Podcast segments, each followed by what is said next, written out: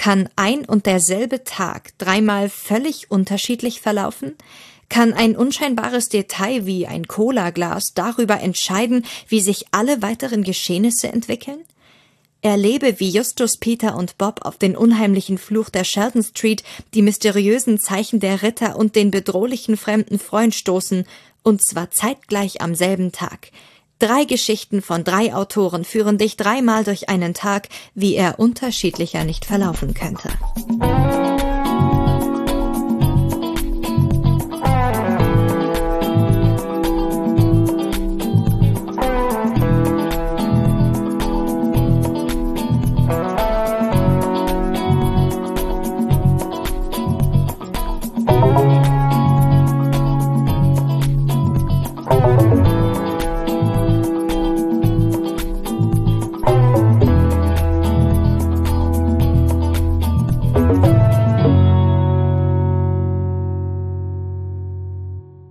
Teil J Der Fluch der Sheldon Street Alles beginnt mit dem Kauf eines alten Projektors und der Entdeckung einer kleinen Super 8 Filmrolle.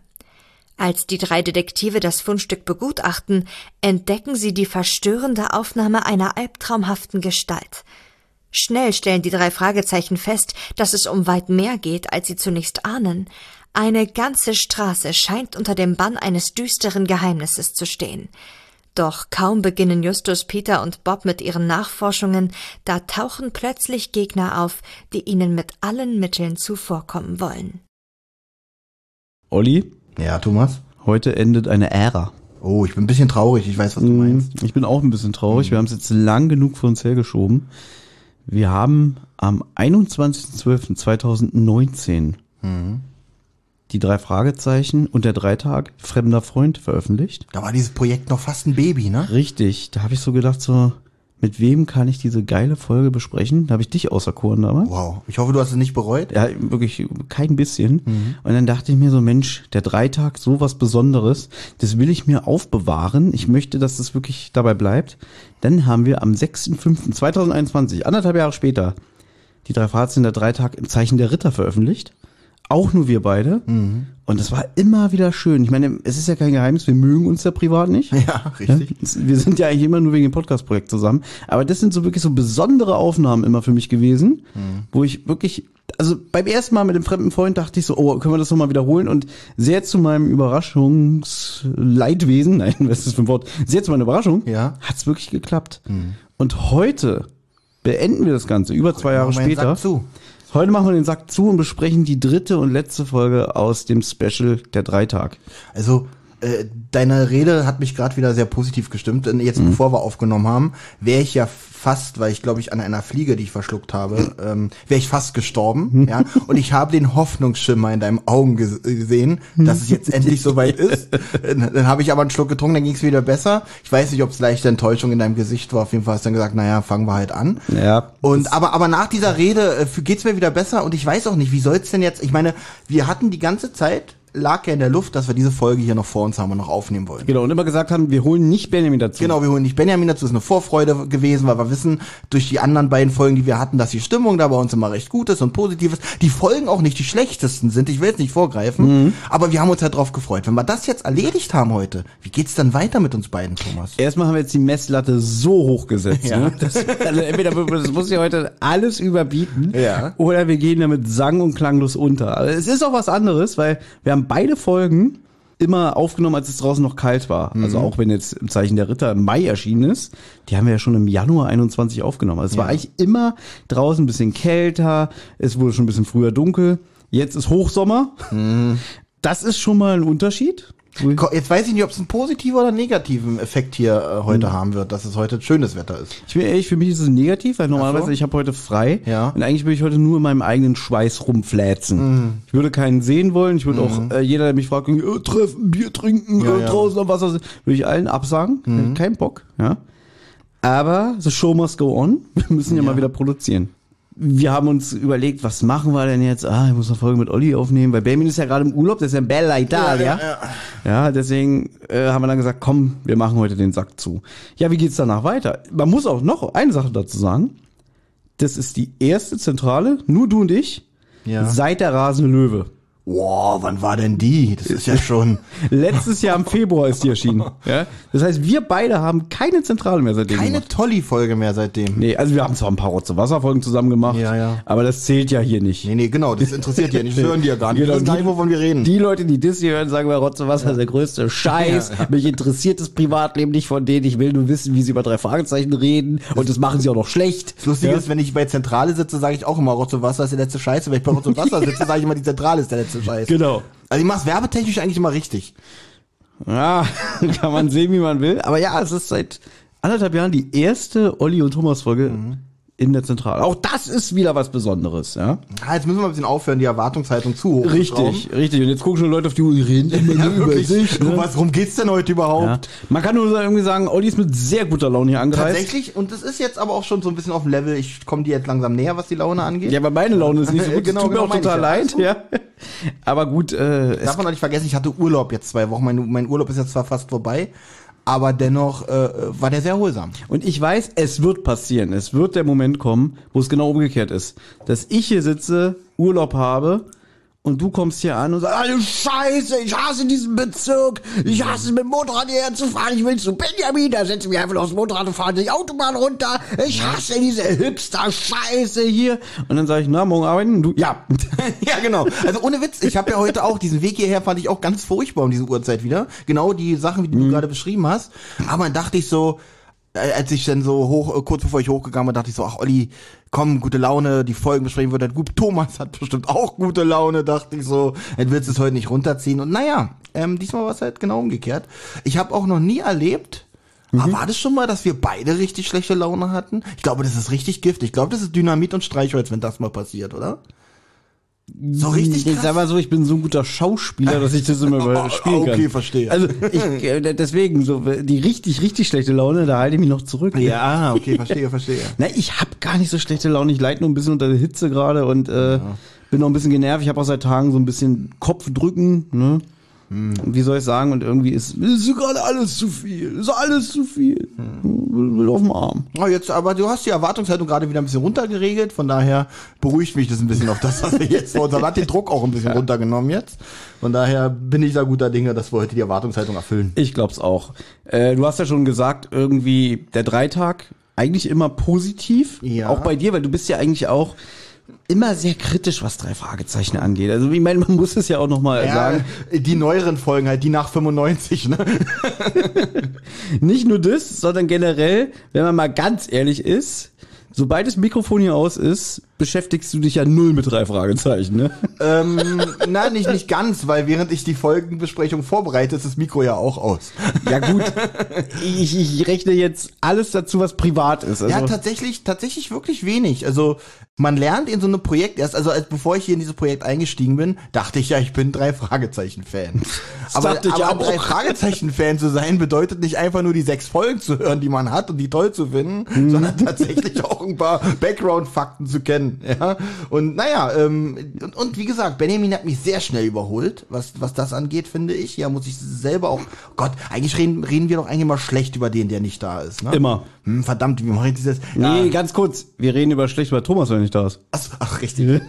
wenn Baby hier ist, dann du ihm auch wieder sagen, Baby, darf ich dich mal anfassen? Baby, darf ich dir mal irgendwie, weiß Es ich nicht. fehlt mir auch ein den- bisschen tatsächlich. Er fehlt dir, ja? Das Ja, ja. ist so schön. ich, du, also er fehlt mir jetzt schon mehr, als du mir in den ganzen drei Monaten gefehlt hast. Das ist traurig. Ja. Guck mal, ich rede sogar schlecht über Thomas, wenn er hier ist. Ich checke jetzt gerade mal, ich gehe, übergehe das jetzt einfach. Ja, ja, ist in Ordnung. Ich guck gerade mal unsere Punkte, die wir vergeben haben. Sehr geschickt aus der Situation gerade Genau. rausmanövriert. Ich habe dem fremden Freund, das ist ja die Peter-Folge, Ja. habe ich damals sieben Punkte verpasst. Du sechs Punkte. Du erinnerst dich? Mit dem Kuchen, mit dem Fan. Mit dem, mit dem Stalker, genau. Werden Hier. wir heute auch kurz noch drauf zu sprechen kommen. Da müssen wir ja zwangsläufig, wir? weil Ja. das ist ja immer dieses. Äh, Es kreuzen sich die Ereignisse der, manchmal. genau, da will ich auch gleich drauf eingehen. Olli, gleich ist hier äh, Test, ne? Hefte raus, Klassenarbeit. Ja, ja, okay. Ich muss dich dann ja natürlich noch ein bisschen vorführen und fragen, na, Olli, Ja, das wird heute. Ja. kannst du dich denn noch erinnern? Und im Zeichen der Ritter? Oh, die habe ich auf jeden Fall schlechter bewertet als die andere, oder? Nein. Nein? Nein. Oh. Die habe ich mit acht Punkten bewertet. Lustigerweise steht in der Liste hier Benjamin, obwohl er nicht dabei war. Hm. Da hat wohl der Typ, der unsere Homepage macht, geschlafen. So eine ja, Schlamperei. also wirklich, äh, gut, dass er kein Geld bekommt, sonst also, müssen ihm jetzt um die Hälfte kürzen. Was hat er, obwohl ich mir gut vorstellen kann, dass Benjamin trotzdem Punkte vergibt, auch wenn er nicht dabei ist. Also was hat der Benjamin für Punkte gegeben? Weil das ist typisch Benjamin, weißt Genau. du? Auch jetzt im Urlaub sitzt er gerade in Italien und denkt so, drei Punkte. Einfach Genau. so. Er so eine Eingebung sagt. Genau, jetzt so eine, sie gerade beim Essen oder so, er schmeißt Messer und Gabel hin, drei Punkte. Genau. Und sie so, was hast du denn, Schatz? Nee, alles gut, und dann ist er weiter. Also wir nennen ja nicht den Namen von seiner Freundin. Er sagt ja selber immer, ich bin ja mit einer Italienerin zusammen. Und deswegen wird er wahrscheinlich sagen, Italienerin, ich habe gerade eine Eingebung. Ich Genau, glaube. so redet er auch immer mit ihr, glaube ich. Möchtest du raten, wie viel du Zeichen der Ritter der Bob-Folge gegeben hast? Also sagen wir mal so, wenn äh, du hast schon mal gesagt, nicht schlecht, also, also muss ich sieben Punkte oder gleich gegeben haben. Sieben. Sieben tatsächlich. Sieben. aber Ich acht. Messer, hat mich das nicht genervt mit diesen Sprühzeichen und dem ganzen Mist? Offensichtlich nicht. Ne, offensichtlich nicht. Ne? Deswegen, auch hier ist die Messlatte sehr hoch. Ja? Wir haben einmal von meiner Seite aus eine 7 für die Peter-Folge, eine 8 für die Bob-Folge. Von daher ist es immer ein Punkt schlechter. Deswegen, ich bin auch ein bisschen gespannt, wie wir heute hier rausgehen. Olli, an was erinnerst du dich denn noch vom Dreitag? Also, ich erinnere mich natürlich an die äh, Eröffnungsszene, die natürlich immer gleich ist, die Ausgangsszene in dem Lokal. Genau. Wo ähm, der markanteste Unterschied an den Handlungen ist, dass entweder die Cola umfällt oder Mhm. nicht umfällt und das, was mit der Cola passiert, also entweder über, wie zum Beispiel in einem in einer einen Folge über äh, Peters Hose oder bei der anderen konnten sie es gerade noch abfangen. Und dieses Ereignis leitet eigentlich immer ein, in welche Richtung diese Folge geht oder was Ja. passiert. Zumindest ist es das der größte Einflussgeber in dem Fall. Wenn es Das hast das Wort du- überhaupt gibt. Das hast du sehr gut nochmal kurz zusammengefasst. Ja. Ich kann natürlich nochmal ein bisschen länger und langweiliger das machen. Ne? Sehr gerne. Äh, dann sind wir auch schon in den allgemeinen Fakten. Ach, Allgemeines. Also, die Justus-Folge. Die drei Fragezeichen und der Dreitag. Der Fluch der Sheldon Street. Es handelt sich immer noch hierbei um ein Special, deswegen gibt es keine Buchnummer. Veröffentlicht wurden die Bücher, also ein schöner Pappschuber, ne, drei Bücher natürlich, im September 2011. Das Besondere ist ja daran, dass ja die Hörspiele am 1.10.2010 erschienen sind. Normalerweise ja andersrum, erst kommen immer die Bücher und dann die Hörspiele. Hier war halt erst die Hörspielreihe.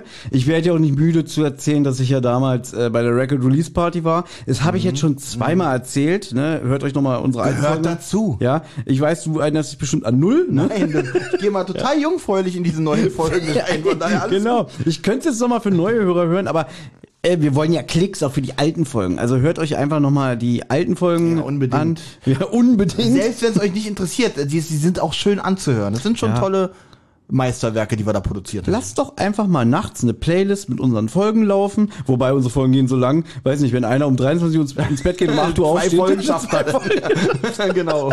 Also es muss jetzt nicht unbedingt äh, Play All sein oder so.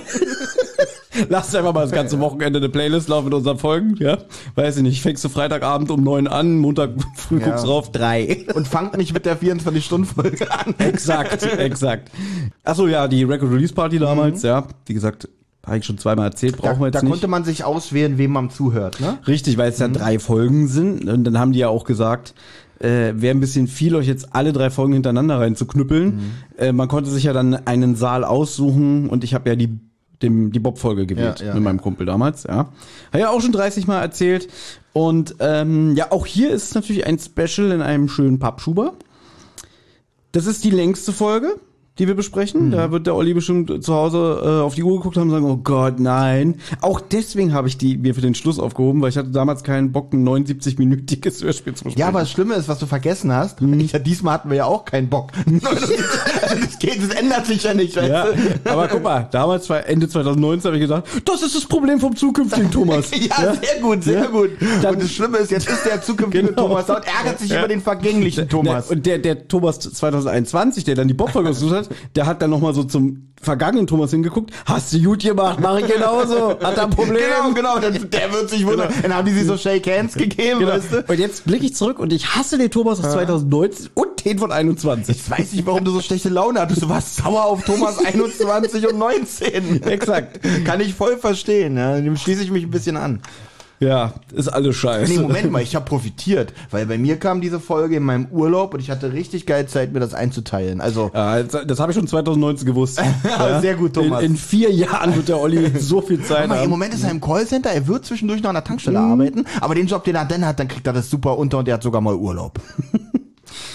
Ich würde jetzt noch mal ein bisschen so Hintergrundfakten mit einfließen Ja. lassen, denn die Folge, die wir heute besprechen, hat ja Hendrik Buchner geschrieben. Ein Name, der noch nicht so oft äh, vorgekommen ist hier in den, unter den Autoren, oder? Ist richtig, wir hatten ihn aber schon. Ja. Und zwar damals unsere erste Adventskalenderbesprechung. Na, wie hieß die, Olli? Weißt du es noch? Oh, na, der Adventskalender. Ne, der mit dem, witzig, der mit dem, mit dem, äh, Spielzeug eigentlich. nein, wie hieß der? Oh Gott, nicht der fünfte Advent, das davor, äh, Odu, Odu Früh, nicht die Odu Frühliche, sondern Odu Grausige, wie hieß denn Nein, der äh, äh, äh, Stille Nacht, Schreckliche Nacht? Nee. Nein, nein, die, die kommen noch, die kommen Oder noch. Schreckliche? Nee, Nee, keine Ahnung. Mann, sind wir dämlich. Ja, wirklich, das ist wirklich hier ein, ein Expertisen-Podcast, ja. Ja, wie soll das, äh, Olli hat ja im Vorgespräch zu mir gesagt, er du wird- Finstere. sehr gut, danke. Oh, das habe ich jetzt nicht geguckt. Ja, also wir hatten ihn schon mal hier in diesem Podcast. Ja. Und der hat mal ein Interview gegeben auf dreifragezeichen.net zu dieser Folge. Und das ist jetzt auch nochmal so ein bisschen nochmal das Vorgeplänkel, um den Dreitag das Prinzip zu beschreiben. Deswegen zitiere ich jetzt einmal aus diesem Interview. Ja. Und dann lese ich gleich noch eine E-Mail vor, die ich damals in unserer im Zeichen der Ritterfolge nicht mehr untergebracht habe, weil wir schon aufgenommen haben und Das hast du auch dem zukünftigen Thomas überlassen. genau. Und da ärgert sich jetzt der Olli 23 ein bisschen drüber, weil es heute schon so eine lange Besprechung wird und die jetzt Richtig. noch eingebaut wird. was ich übrigens sagen wollte, du hast ja vorhin zu mir im privaten Vorgespräch gesagt, du wirst ja in zehn Jahren 50, ne? In elf Jahren.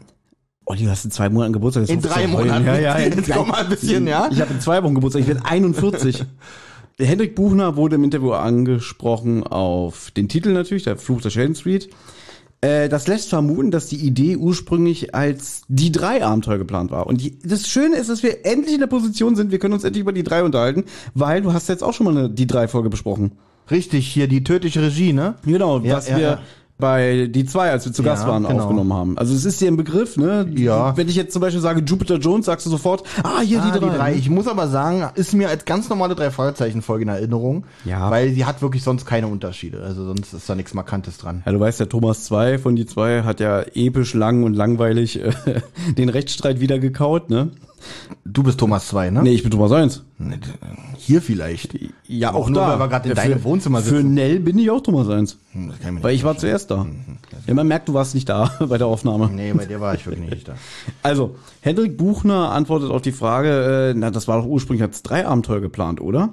Er sagt halt, das ist kein Geheimnis. Tatsächlich stammten die ersten Planungen und Entwürfe für dieses Special aus der Die drei Phase.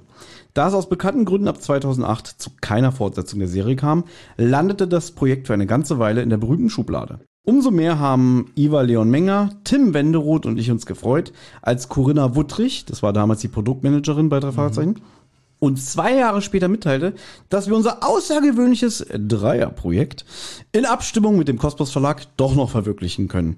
Wie so oft in meinem Leben schloss sich nach vielen Wirren und Wendungen schließlich ein Kreis, der Jahre zuvor seinen Anfang genommen hatte. In Klammern, der Titel Dreitag ist allerdings kein Relikt aus der Die Drei-Zeit, sondern entstand erst in der finalen Entwicklungsphase 2010. Bis dahin hieß schlicht das Projekt Special. Also wer, wer denkt sich, also das war doch nur ein Arbeitstitel, oder? Weil das ist ja wirklich. Aber nee, wir bringen nee. ein Special raus und wir nennen das Special. Weißt du, wie es bei uns immer noch früher war? Und ich bin auch ein bisschen froh, dass diese Zeiten vorbei sind. Bei uns war früher immer so, wir hatten eine Idee für was. Und das erste, was immer gemacht wurde, ich mache einen Trailer. Wie viele Trailer haben wir, bevor wir die Podcast gestartet haben, gemacht für Projekte, die da nie kamen? Äh, mehr Trailer als Projekte auf jeden Fall. Wirklich, das Wichtigste war immer der Trailer, ja? Bin ich ein bisschen froh, dass diese Zeit vorbei ist, weil jetzt machen wir ja doch mal was. Noch eine Frage an äh, Henrik Buchner. Wie entstand die Grundidee? Hast du bewusst entschieden, den ersten Detektiv in den Mittelpunkt zu stellen und nicht Peter oder Bob? Falls ja, wieso Justus? Schon in einem frühen Stadium der Konzeption stand fest, dass in jeder Folge eine gewisse Ausrichtung auf eines der drei Fragezeichen stattfinden sollte. Da jeder im Autorenteam einen Lieblingsdetektiv hat, war die Verteilung von Beginn an klar. Iva würde Peters ganz spezielles Verhältnis zu Angst und Bedrohung ausloten. Tim würde sich gemeinsam mit Bob ausgiebig dem Gebiet der Recherche widmen und ich würde Justus Gespür für Logik und Rationalität auf die Probe stellen. Auch beim Fluch der Sheldon Street sind natürlich wieder einige Insider-Details enthalten, die hier und da bereits entdeckt wurden. Als sicher war das meine Wunschbesetzung für die Rolle des Mr. Gavin, nämlich der wunderbare, Ähm, äh, Jürgen Thomann. sehr gut, Dass der tatsächlich mit an Bord sein würde, habe ich ihm einige Hommage-Zitate von Figuren aus der Drei-Fahrzeugen-Klassiker-Ära in den Mund gelegt. Zum Beispiel. Hin und wieder blickt er daraus hervor. Das ist Senor Santora, der Zauberspiegel. Kommt in dieser Folge auch vor, in abgewandelter Form. Also man merkt, der Hendrik Buchner ist wirklich auch ein Drei-Fahrzeugen-Fan. Mhm. Dann. Ich hatte gehofft, dass ihr die Finger von dieser Geschichte lasst. Aber ihr schnüffelt weiter. Jetzt müssen wir einen Tisch machen. Kommt im Dreitag vor. Im Original sprach Jürgen Thomann da den Don de Sandro in der giftige Gockel. Mhm. Und wenn ihr mir nicht auf der Stelle den Film gebt, drehe ich euch eigenhändig den Hals um. Und da wird Wesley Surgott aus die Silbermine äh, parodiert. Also auch eine Rolle, die Thormann gespielt hat. Wenn ich euch noch einmal in der Mine erwische, drehe ich euch eigenhändig den Hals um. Das waren jetzt nochmal so Worte vom Autoren dieser Folge. Und jetzt war es nämlich so gewesen bei unserer letzten Dreitagbesprechung. Wir hatten die Folge aufgenommen und dann habe ich den Tim Wenderoth, der im Zeichen der Ritter verfasst hat, ja. angeschrieben. Und eigentlich wollte ich, dass er uns was aufnimmt und nochmal über den Dreitag, über, also wie er das empfunden hat, wie es dazu kam. Und in der E-Mail stand dann, er wird keine Sprachnachricht aufnehmen, er mag das nicht. Okay. Und da hatten wir aber schon das aufgenommen. Und weil ich keine Lust hatte, das nochmal nachträglich aufzunehmen, habe ich es weggelassen, weil ich aber auch wusste, irgendwann besprechen wir nochmal die dritte Folge und die letzte vom Dreitag. Deswegen, hier kommt nichts weg, liebe Leute. Ein schönes Abschiedsgeschenk. Genau. Ich habe im halben Auge schon gesehen, das ist eine sehr, sehr lange E-Mail. ja. Die uns jetzt aber die liebe Leonie vorliest. Ne?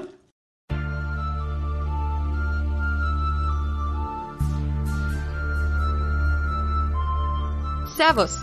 Also eins vorweg, ich mag nicht sprechen. Ich mag meine Stimme nicht und ich finde das zudem auch komisch, darüber zu sprechen. Aber ich gebe dir gern ein paar Hintergründe. Die müsst ihr dann halt selbst vorlesen. Die Idee stammte ja von Corinna, die jedoch zunächst der Meinung war, dass alle Autoren den Anfang der Geschichte kennen, aber nur einer das Ende. Ursprünglich war Iva als Kopf auserkoren, der das Ende kennt und alle drei Geschichten zusammenführen müsste. André Minninger war ursprünglich als dritter Geschichtenschreiber gedacht dass wir also mit und gegeneinander schreiben und am Ende sehen, wo wir aufeinandertreffen. Dies erwies sich aber als nicht umsetzbar. Wir trafen uns dann schließlich eines Tages alle in Frankfurt, um mal in Ruhe darüber zu diskutieren, was genau wir machen könnten. Auch gab es Überlegungen, den Verlauf der Geschichten durch Community-Abstimmungen beeinflussen zu lassen, aber am Ende erwiesen sich alle zunächst gesponnenen Ideen als nicht umsetzbar. Wir legten also stattdessen fest, dass jeder einen Tag schreiben würde, der, je nach Ausgang des kippenden Cola-Glases, anders verlaufen würde. Wir legten die Verknüpfungspunkte, einen Zeitstrang zur Orientierung und das grobe Gerüst allgemein, aber natürlich auch eben jene Ausgangssituation am Anfang fest. Dass ich Bob übernahm, war von Anfang an klar, er liegt mir am besten und ich mag dieses Wühlen in alten Büchern. Die Folge ist auch keine alte aus meinem inzwischen recht großen Fundus an fertigen Geschichten, sondern eine völlig neue, die, sehr zu meinem eigenen Erstaunen, komplett in meinem Kopf war, als wir uns das erste Mal zusammensetzten. Es gab nicht mal einen Entwurf, ich habe sie im Anschluss daran quasi einfach nur aus dem Kopf abgeschrieben. Fun Fact. Neben der mehr als offensichtlichen 24-Verknüpfung, die man auch in den Texten des Radiosprechers hören kann, war von Anfang an zum Beispiel klar, dass Maud Ackermann die George sprechen sollte. Ansonsten wäre die Rolle rausgefallen. Es gab so viele Fun Facts, so viele Verknüpfungen, die man vermutlich erst nach dem 20. Hören entdeckt.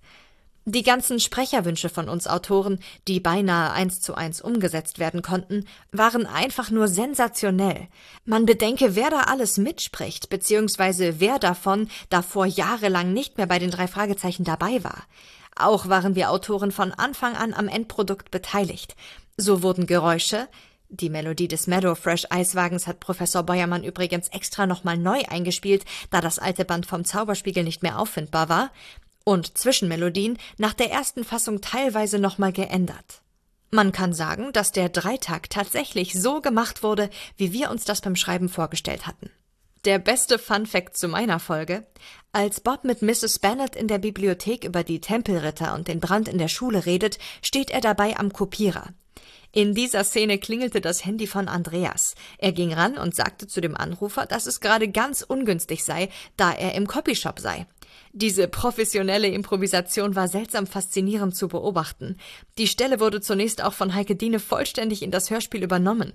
Wir bekamen zunächst die reinen Sprachfassungen, als auch später eine erste fertig abgemischte Version zum Probehören. Sie passte aber in meinen Augen keineswegs zu der in jenem Moment besprochenen ernsten Situation, so dass es dann doch rausgeschnitten wurde. Auch schön ist es, dass wir die Basis des gesamten Covers entworfen haben und Henrik eine Rohfassung zeichnete, damit Silvia Christoph wusste, was uns vorschwebte. Man kann also abschließend sagen, der Dreitag ist mit viel Liebe zum Detail und durch die Mitarbeit der Autoren entstanden, was man den drei Hörspielen meiner Meinung nach ansieht und anhört. Zumindest geht es mir immer so. Viele Grüße und schönes Wochenende noch. Tim. Und Olli, hast du noch eine Frage zu diesen äh, Insidern von einem der Autoren? Nee, lässt eigentlich keine Fragen offen, aber äh, Respekt, dass der Herr Wende, Wenderoth, Wenderoth, Wenderoth. Wenderoth, der hat sich ja echt äh, Zeit genommen, dir zu antworten. Auch wenn er keine Lust hatte, die Sachen einzusprechen, okay. aber ähm, er hat sich für die, er hat, die, er hat, er hat dir sehr ausführlich geantwortet, was, was ich sehr, sehr lobenswert finde. Allerdings, jetzt wird er sich die Folge von uns angehört haben, wahrscheinlich mit den Rittern, wird sich so drauf gefreut haben, dass du da seine E-Mail vorliest, weil er denkt also, arrogante Vollidioten. Da kann ich in Warnung geben, Ja. weil ich hatte ihm damals mal Links geschickt, dass er bei uns reinhören kann. Dann hat er gesagt, ja, ich höre keine Podcasts und erst recht keine Hörspiel-Podcasts. Ich finde es auch immer krass, dass es wirklich Leute gibt, die sich einen zwei, dreistündigen Podcast über ein Hörspiel anhören. Nicht persönlich nehmen, aber mir wäre das zu langweilig. Das gleiche antworte ich dir auch immer, wenn du uns wenn du mir Links von unserem Podcast schickst. Ja. Ich habe letztens auch wieder eine Nachricht geschrieben, wo jemand meinte, ähm, zwei Stunden, da ging es um Hollywood-Schaukeln. Ja. Äh, Es ist mir zu lang, also äh, das hört doch keiner zu Ende. Aber das ist heutzutage auch so. Die Leute sind, alles ist so auf, auf, auf Schnelligkeit und kurz und keine Ahnung was äh, ausgelegt, ja. Das sollte uns aber überhaupt nicht beeinflussen. Olli, Wir sind weißt, hier noch für die, für die lange Sache. auch so viele Leute, die immer wieder sagen, unsere Folgen gehen nicht lang genug, wo ich schon sage, sag mal, Ja. geht's noch, ne? ja. Klar, ich denke mir manchmal auch, vielleicht wäre anderthalb Stunden, maximal zwei, so die ideale Länge. Nein, Aber dann kommt Benjamin und sagt, ah, ich muss es in die Länge ziehen. Wenn ich Sachen auf YouTube, da folge ich ja auch einigen Kanälen. Ja. Und wenn ich mir sowas zum Einschlafen raussuche, dann wähle ich aber auch Sachen, die so mindestens zwei Stunden gehen oder so. Einfach, damit ich nicht, bevor ich einschlafe, die Folge schon zu Ende ist. Ja. Also wer so Sachen zum Einschlafen hören möchte, da ist das Min Minimum wirklich zwei Stunden. Und wir sind ja auch super langweilig, muss Wir man sind, auch ja, dazu sagen. zum Einschlafen perfekt. Ja. Damit haben wir dann das jetzt auch abgefrühstückt, würde ich sagen. Und wir könnten jetzt eigentlich in die Folgensprechung gehen, wenn wir da nicht noch zum Beispiel Den Klappentext, die Sprecher und das Cover hätten. und das ne? Cover. Genau. Fangen wir doch mal mit dem Cover an. Das Cover. Also, wir sehen hier ein, ähm, ein Haus ähm, in einem Wald und ein Gewitterblitz ist oben auf der rech in der rechten Ecke. Und dieses Haus ist recht, recht düster gehalten, diese düsteren grün-blautöne, die man ja, glaube ich, von den neueren drei Fragezeichen-Covern kennt. Und im Fenster oben sieht man eine Gestalt mit Glatze und ich würde mal sagen, das ist eine Augenklappe. ich wüsste es aber nicht, wenn ich es nicht schon in der Folge gehört hätte. Ja, Wegen der Augenklappe. ja, ja, genau.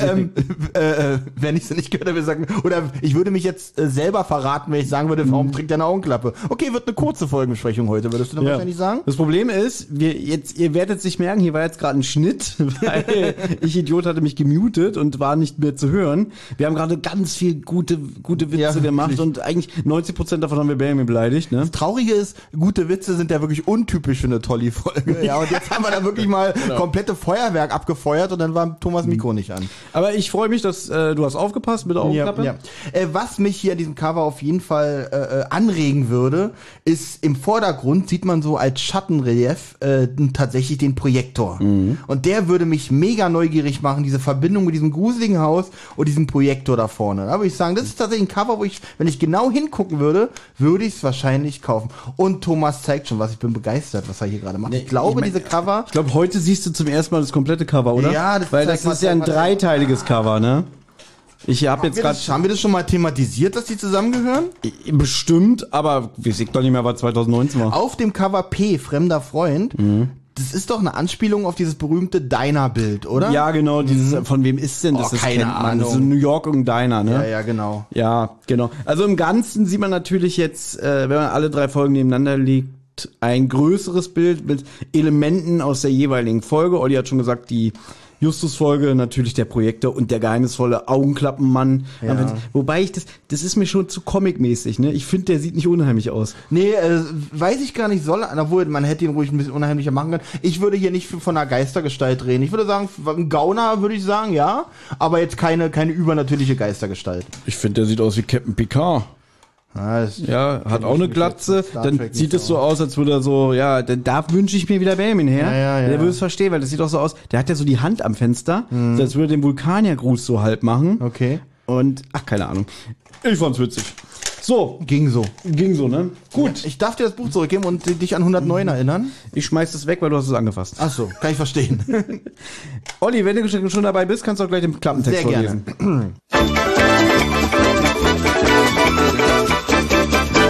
Der Klappentext. Alles beginnt mit dem Kauf eines alten Projektors und der Entdeckung einer kleinen Super 8 Filmrolle. Als die drei Detektive das Fundstück begutachten, entdecken sie die verstörende Aufnahme einer albtraumhaften Gestalt. Schnell stellen sie die, stellen die drei Fragezeichen fest, dass es um weit mehr geht, als sie zunächst ahnen. Eine ganze Stadt scheint unter, nee, eine ganze Straße scheint unter dem Bann eines düsteren Geheimnisses zu stehen. Doch kaum beginnen Justus, Peter und Bob mit ihren Nachforschungen, da tauchen plötzlich Gegner auf, die ihnen mit allen Mitteln zuvorkommen wollen. So.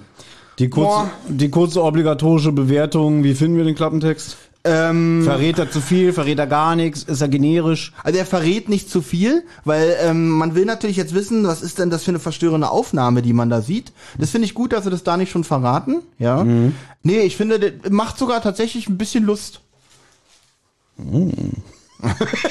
ding, ding. Äh, Wollen wir noch unser hihi lustiges Spiel spielen, wie wir den anderen einschätzen? Oh, ja. Nicht zu viel Begeisterung. Ich finde, du siehst nicht besonders gut aus. Oder was meinst du? Ach so, du meinst die Punktebewertung. Ja, die Punktebewertung. Den Witz fand ich jetzt wieder gut. Ja. Also wenn man, wenn du Ja. Urlaub hast, bist du auch ein bisschen anspruchsloser, wa? Ja. Kann das sein? So auch so von den Gags. das ne? kann gut sein, ja. So, wie schätze ich den Olli? Wie findet Olli das Hörspiel zum Fluch der Schellen? das Schlimme ist, ich bewerte jetzt dich zu, bevor ich selber eine Bewertung abgebe der Punkte. Na gut, du kannst, ja, du kannst natürlich auch erst deine Punkte aufschreiben und dann meine. Ja, ich schreibe erstmal meine auf. Ja, so, oh Gott. So, ich habe meine und jetzt. Olli. Da schreibe ich Olli drüber, damit wir genau wissen, was Sache ist hier. So, jetzt schreibe ich Thomas. Ach, tatsächlich, ich bin ich mal so. So. Das Ja, das, ist, das ist hier ein akustisches, da muss man ein bisschen was erzählen dazu, oder schneidest du es halt raus, genau. So, so. ich, ich habe meine Punkte jetzt nicht zeigen, ne? Ach so, wir können es ja machen wie in einem Hörspiel. So, jetzt noch zusammenfalten den Zettel. Moment, ich mache nur So, kurz den den, Kugelschreiber. Kugelschreiber, lege ich, ich auf den Tisch, leg den, ihn hier hin. den So. Zettel daneben So, den und da dann trinke ich noch was mit Kohlensäure. Oh, Moment, es schäumt ganz schön. Oh. das ist schon, schon warm. Mm. Dann drücke ich den Knopf, ich weiß noch nicht warum. Ah, oh. Da muss ich aufstoßen. Ja. Ja, sehr gut. Deswegen sind wir keine Hörspielsprecher. Wundert mich gar nicht. So, ich würde mal anfangen, einfach thematisch, weil ich erstens Ja. gerade einen Schluck Cola getrunken habe und zweitens,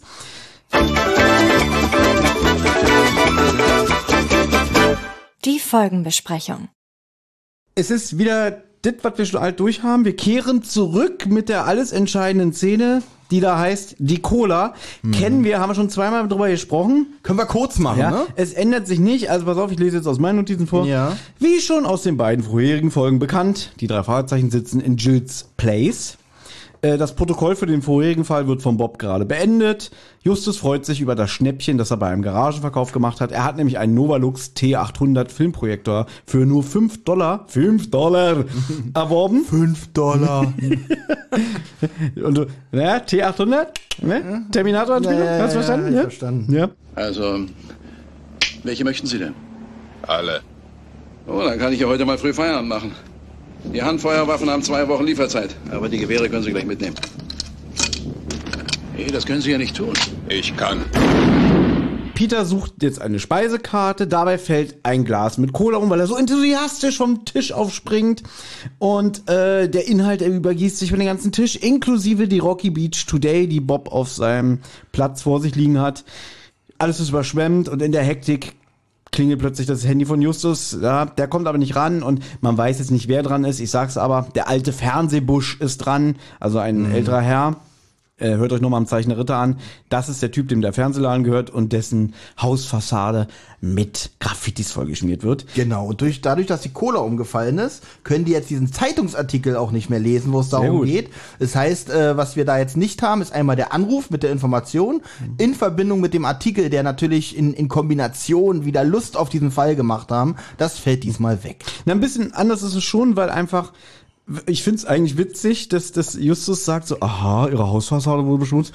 Ja, ganz ehrlich, klingt für mich nach einem dummen Lausbuben. Ach stimmt, Moment ja? mal, der, das Telefonat war ja trotzdem richtig. Das, äh, ja, ja, ja. Äh, ich glaube, in der Peter-Folge, da Schafft das nicht ran. schafft das nicht ans Telefon zu gehen. Da ist irgendwie so, oh, mein Handy, ah, als ob so die ganze Zeit durch die Luft wirbelt. Ja, so und er ein witziges Bild, so 30 Sekunden Wer jongliert der mit dem. Ja, kennst du das, wenn man manchmal irgendwas auffangen will, das dann wieder aus der Hand gleitet, du wieder auffängst und wieder so ungefähr. Äh, äh, äh, ja, äh, ja, Justus hält das Ganze für einen dummen Lausbubenstreich und da ja die Zeitung nass geworden ist, denn bei der im Zeichen dritter Folge sagt der Justus, äh, Quatsch, Bob, du, da ist was dran, ich lese hier gerade einen Artikel, ne? Hier sagt er, also ein dummer Lausbubenstreich und der alte Fernsehbusch ist sofort eingeschnappt, legt sofort auf, ja, wo ich auch denke, ist mir ein bisschen zu schnell, ne? Das also, ich stelle mir das gerade vor, vor, er ruft so an, so, ja, ich brauche eure Hilfe an den drei Fahrzeichen. Na, und Justus sagt ja nicht mal, der macht ja nicht mal lustig oder der sagt ja nicht eklig, der sagt so, ganz ehrlich, klingt ein bisschen wie ein dummer Lausbubenstreich. Oh, ich leg auf! Nein, jetzt schon wieder gesagt, ja, du hast recht, Justus. Tschüss. Ich leg auf. Der ist so voll, das ist eine richtige Pussy, der Typ, ja? Deswegen, ne? Und um das Ganze komplett zu machen, diesmal wird auch äh, Peters Hose nicht besudelt, somit hat er keinen Grund auf die Toilette zu gehen. Stimmt. Und diesen Handlungsstrang in diese Richtung zu lenken, wo er da diesen geheimnisvollen Fremden trifft. Ich bin ein bisschen wirklich jetzt überrascht, dass du noch so, du, du, du hast den ganzen drei Tag nochmal gehört? Nein, habe ich tatsächlich nicht, aber ich dachte so ein bisschen vorbereitet will ich mich schon. Weil erinnerst du dich daran, was ich dir vor wenigen Tagen, wo ich hier war, noch gesagt habe? Ich habe keine Ahnung mehr, was das Konzept dieser Dreier-Special-Geschichte eigentlich war. Da hast du mich noch mal kurz drauf gestoßen, dachte ich so, wenigstens die, die drei Ausgangssituationen wollte ich mir noch mal äh, äh, zu, zu, vor Augen führen. Und die ist ja auch nicht so anspruchsvoll, ne? Deswegen, für mich hat's gereicht. Weil die Hälfte davon ist ja immer das Gleiche, ne? Ja, ja, wenn man eine Karte hätte. Genau. Und dann kommt auch noch was, was auch immer gleich ist. Irgendein beknackter Vollidiot läuft gegen einen Kleiderständer in Form eines Kaktus. Und da wird sich der Olli wieder gefreut haben. Denn die fünf Freunde, in Ja. Klammern Engländer, betreten das Restaurant, ne? Peter kommentiert das auch mit so, oh, jetzt wird's voll, ne? Genau, man hört so dieses typische Timmy-Bellen, dieses Wuff, Wuff, Wuff, Wuff, Wuff, Wuff. Genau. Und man hört dann äh, Georgina sagen, äh, ja, ruhig Timmy. Nee, sagt sie sogar Timmy? Ich weiß gar Timmy, nicht. hör Ja, auf, wir sind genau. hier nur zu Gast in Rocky Beach. Deswegen darf er nicht bellen in ganz Rocky Beach, weil sie da nur zum Gast sind. Das ist ja Quatsch. Er soll sich benehmen und ja, also Lord, nur geschrieben, die ihn zur Ordnung ruft. und Lord Voldemort sagt dann, Engländer. Ha, auch noch mit Köter im Restaurant. Wenn ich verlauste Viecher sehen will, gehe ich in den Zoo. Ja. genau. Hast du die Lord Voldemort-Anspielung verstanden? Nein, ich gucke keinen Harry Potter. Okay, dann hättest du gewusst, dass Udo Schenk Ralph Fiennes synchronisiert, der Hm. bei Harry Potter den Lord Voldemort gespielt hat.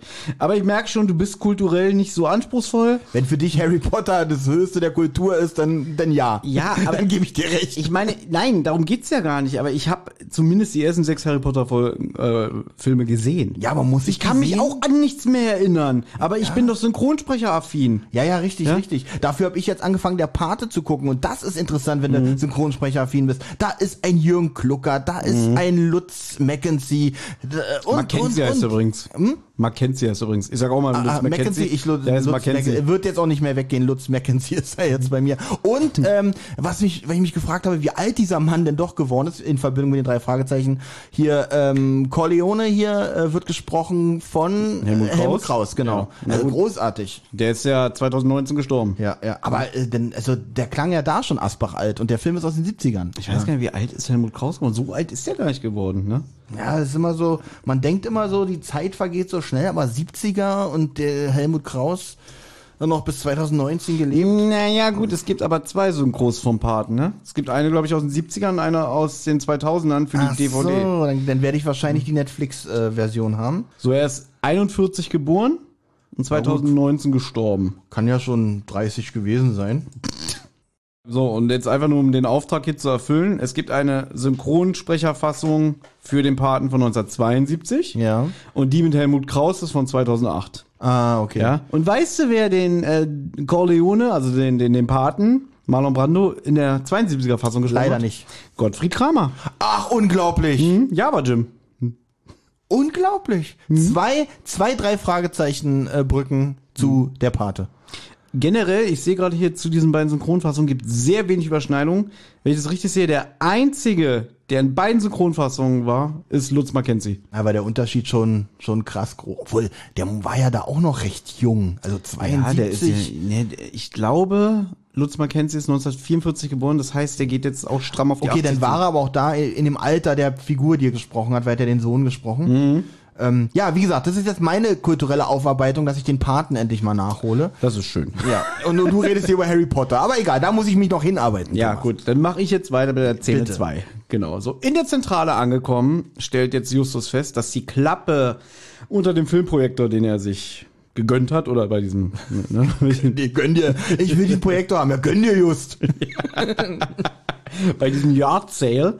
Ähm, die Klappe hat sich gelöst und eine Filmrolle kommt zum Vorschein.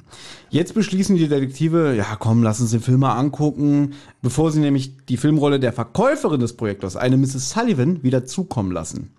Ja, und dann machen sie das, präparieren die Zentrale, man dreht irgendwie die Landkarte um und alles, ne? Und ja, Was ich ein bisschen lustig finde, ist, die müssen jetzt davon ausgehen, dass diese Filmrolle doch was sehr Persönliches ist von der Mrs. Sullivan, ja? Und die wollen natürlich nur gucken, ob das überhaupt noch abspielbar ist. Da hätte ja auch, ich meine, das Ding war versteckt. Da hätte ja auch von der Miss Sullivan etwas sehr Explizites drauf sein können, wenn du verstehst, was ich meine. Oder von Ja. den Verwandten, von ihr vielleicht nicht, weil sie dafür zu jung war. Aber so die, in Anführungsstrichen, ein bisschen frech fand ich das tatsächlich schon, dass sie sagen, ach, da gucken wir erstmal rein, bevor ich ihr das zurückgebe. Gut, aber das Thema hatten wir zum Beispiel damals, als wir ähm, die tödliche Regie besprochen haben. Ja. Bei die zwei.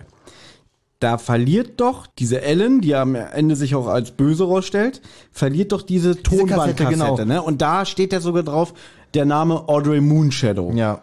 Dann sind die in der Zentrale und Justus juckt's ja schon, äh, Jupiter juckt's ja so richtig in den Finger und sagt, ah, müssen wir reinhören. Und da ist ja auch die Diskussion, ja, Moment mal, da steht doch auch ein Name drauf und so. Und dann Justus sagt, das ist unsere Pflicht, ne? Und da habe ich damals gesagt, finde ich eigentlich scheiße, weil sie haben mitbekommen, dass es der Ellen aus der Tasche gefallen ist. Ja. Und auch wenn der Name Audrey Moonshadow draufsteht, es ist ihre Synchronregisseurin gewesen, dann kann man doch wissen, alles klar, entweder hat sie sich von der sie ausgeliehen oder die Audrey Moonshadow hat sie ihr gegeben, irgendwas.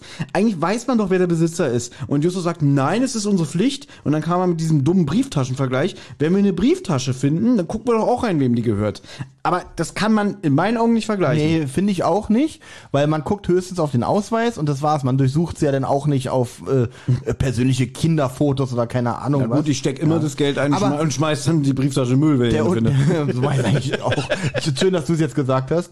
Äh, ähm, worauf wollte ich hinaus? Genau, da hatten aber die drei wenigstens noch die Diskussion, ob sie reinhören. Hier war für alle drei klar, gucken wir uns an. Ja, aber hier finde ich es nicht so unangenehm wie, wie natürlich eine Regie, wenn man davon abgesehen, dass es eine fürchterliche Folge ist, weil einfach Justus da so eklig ist und hier ist es so, an sich hast du ja recht, ne, dass man sagt, wir gucken es uns mal an, aber eigentlich sagt Justus, lass uns doch mal reingucken, bevor wir die Mrs. Sullivan behelligen, weil es kann ja auch sein, dass es wirklich so ein neutraler Film ist. Du gehst ja dafür aus, man sieht hier die, Ja, jemanden nackt. Naja, Außer- ähm, was heißt davon ausgehen? Es sind private Aufnahmen. Davon muss man auf jeden Fall erstmal ausgehen. Das wird jetzt hier nicht Ghostbusters sein, der da auf der Filmrolle ist. Von daher finde ich es wirklich ein bisschen frech, weil das sehr privates und sehr persönlich ist und einfach als Vorwand zu nehmen, nicht, dass wir sie jetzt umsonst behelligen und da ist was. Und die sagt, was, du Dicker, was gibst du mir denn hier zurück? Da ist doch was total Langweiliges drauf. Deswegen behelligst du mich? Genau. Deswegen habe ich es auch versteckt. Du darfst ja auch nicht vergessen, der war ja auch noch versteckt in dieser Klappe. Ja, das, Das ist ja stimmt, noch, ja. noch ein Hinweis, dass Ja. man sagt, da gucke ich nicht unbedingt rein. Und im Buch kommt es sogar noch ein bisschen mehr raus. Da wird sogar gesagt, dass es äh, richtig versteckter Hohlraum ist. Dass die das nur durch zu, wenn sich diese Klappe nicht gelöst hätte, hätten die den gar nicht gefunden. Na, so ist es doch hier eigentlich auch, oder? Kann sein, also, Also in, im Hörspiel ist es auch so. gut, alles klar. Äh, ich gehe jetzt mal kurz in die Benjamin-Rolle. Ihr seid richtig schlau. Ihr seid richtig schlau. Ihr wisst aber schon, dass es Detektive sind. Sollen die sagen, oh, das ist eine Filmrolle, schmeiß ich weg. Das ist doch gerade das, was sie wollen. Sie wollen doch Geheimnis aufspüren. Ja, das aber ist doch Benjamin- ihr Job, da reinzugucken. Benjamin, Sie haben aber hier noch keinen Fall. Also Sie haben noch nichts, was Sie recherchieren müssen. Noch im, Im Moment ist es einfach nur Spannerei. Verstehst du sehr nicht. Das ist wirklich Benjamin. Weil ich bin jetzt total knocked out. Ja? Ich kann, weiß nicht mehr, was ich darauf jetzt sagen soll. ich glaube, ich, glaub, ich gehe zu die zwei. Äh, Diese Weg sind schlau. So, jetzt bin ich wieder ich. Ja, das wäre jetzt die Benjamin-Antwort nach dem Motto, es sind Detektive, Olli. Warum sollen sie sich das nicht angucken? Ich kann es mir nur so schön reden nach dem Motto, komm, wir prüfen erstmal, ob das überhaupt für die Mrs. Sullivan relevant ist, bevor wir die aus der Dusche anrufen nach dem Motto, äh, stell dir vor, die Dusche, Telefon klingelt, ich komm Die gleich, rutscht aus. rutscht aus, Bricht äh, das Genick. bricht sich den vierten, fünften Wirbel Und das einfach bloß für, für einen Werbeblock, der da Genau. auf dem Film drauf ist. Wahrscheinlich, ne? Gesagt, getan. Also man guckt sich jetzt den Film in der Zentrale an. Und zu sehen ist eine Kindergeburtstagsfeier. Hier finde ich eigentlich mal wieder dieses Geplänkel, dieses Zusammenspiel zwischen den drei Fragezeichen schön, weil die sagen so, ach guck mal da und und äh, Wie sie so, auch diese, Ja. was sie beschreiben, was sie da sehen, ne? Ja, Genau, ja. ah, scheint, scheint eine ältere Aufnahme zu sein. So, guckt euch mal die Schlaghosen an und dann so Andreas Fröhlich, nein, und diese Perücke da. Wo ich glaube, dass es die echten Haare damals waren. Vor allem Oliver Rohrbeck sagt, naja, es waren die 70er, da hat man es halt wachsen lassen. Jetzt siehst du, jetzt weiß ich, was für einen Film die da gesehen haben, weißt du? Von wegen hier nichts Persönliches, Ah, ja? You're right. Ich mag heute auch unser Zusammenspiel, Thomas. Bis Ja. jetzt wunderbar. Bis jetzt muss Ja. ich sagen, es, es knüpft an die Atmosphäre der alten drei Ja, Folgen an, oder? Fall, auf jeden also Fall. wirklich, bis jetzt sind wir gut auf Kurs. Ja. Ne? Deswegen, toi, toi, toi. Dass es so weitergeht. Warte mal. Jetzt gibt's plötzlich einen Schnitt, ne? Die Detektive sind eigentlich schon kurz davor, den Projekt wieder auszumachen. So, wir haben ja alle gesehen, ne? Irgendwie eine äh, Geburtstagsfeier in den 70ern. Und plötzlich sieht man eine Hausfassade im Dämmerlicht und eine Fensterfront. Eine Frau steht verängstigt mit dem Rücken zum Fenster und ein totenbleicher Mann mit Augenklappe und weit aufgerissenem Mund geht langsam auf die Frau zu. Und da ist auch schon wieder die Geburtstagsfeier wieder zu sehen. Ich dachte, da war einfach eine, eine Szene aus Scream reingeschnitten, aber da passt die Augenklappe nicht. Ja. Ist es wieder ein Gag, den du dir in deinen Notizen Nee, geschrieben hast? tatsächlich diesmal nicht. Guck mal, hier steht nur Schnitt, wieder Geburtstagsfeier. Was war das denn? Der ist mir jetzt ganz spontan eingefallen. Okay, gut. Aber äh, liebe Hörer, ich habe Thomas so aus Höflichkeit meine Notizen so ein bisschen. Er hat tatsächlich den Finger so rauf, hat tatsächlich geprüft, dass es, dass ich es wirklich nicht aufgeschrieben habe. Ja? Niemals. Also, hm, Äh, ja, ich habe gerade gelobt, wie unser Zusammenspiel heute. Ja, jetzt- jetzt geht's gerade entgleist das ein wenig. Jetzt geht's gerade runter wie die Niagara-Fälle, ja. ja, Ähm, ich beende mal die Szene, danach kannst du übernehmen, gerne. gerne. Sie einigen sich, dass die Person, die diese Aufnahme gemacht hat, den Filmausschnitt mit Absicht in die Geburtstagsparty reingeschnitten hat. Auch der Hohlraum unter dem Projektor diente als Geheimversteck. Haben wir schon drüber gesprochen. Und jetzt beschließt man, dass man sich bei der Mrs. Sullivan in dieser Angelegenheit melden sollte, um Klarheit zu schaffen. Und dann sagt man dann noch so, und was ist, wenn das jetzt irgendwie doch was Ernstes ist? Und dann sagt Justus so ganz bedeutungsschwanger, dann haben die drei Fragezeichen einen neuen Fall. Und ich werde auch nicht müde, es zu betonen. Dann kommt so ein Musikstück, was du bestimmt gerade nicht mehr im Kopf hast. Ne? Es geht so. dit, dit, dit, Naja, ich dit, wirklich nicht im Kopf. Was ja für mich die bessere Baum, Baum, Baum-Musik ist. Okay, Ja? darum habe ich sie nicht im Kopf. Genau ähm, deswegen. Na gut, jetzt kommt ja eine Szene, da wirst du, glaube ich, Spaß gehabt haben, ne? Ja, Pastewka tritt auf. Ja, sie wollen sich gerade auf den Weg machen. Da kommt Bastian Pastewka und will den drei Jungs den Projektor abkaufen. Es ist Dawson. Wir kennen ihn ja schon, denn wir haben ihn in Mhm. einen der Folgen schon gehört. Ganz kurz am Telefon, ne? Nein, er ist schon äh, damals beim fremden Freund in Erscheinung getreten. Ja. Und ich weiß noch, wie du dich aufgeregt hast. Das Lustige war, ich spule noch mal zurück. Du hast die Folge noch nicht zu Ende gehört, den fremden Freund. Du warst so erst an der Stelle, wo Bastian Pastewka das erste Mal auftritt. Ja. Und dann kriege ich von dir eine Sprachnachricht. Oh, Thomas, ich höre gerade die Folge, die wir besprechen wollen. Ist das der Ernst? Da ist ja Bastian Pastewka mit einem schmieren Schauspiel. Oh ja, ich habe mich richtig eher geärgert. Genau. Oh mein Gott, ist das schlecht. Der stottert rum und habe ich noch nie gehört. Oh Gott, ich hasse die Folge jetzt schon. Und ich wollte ihn, ich wollte mich auf den Weg machen, ihn umbringen. so in der Stimmung war ich auf Und jeden Fall. fünf Minuten später, äh, Thomas, ich hab's gemerkt.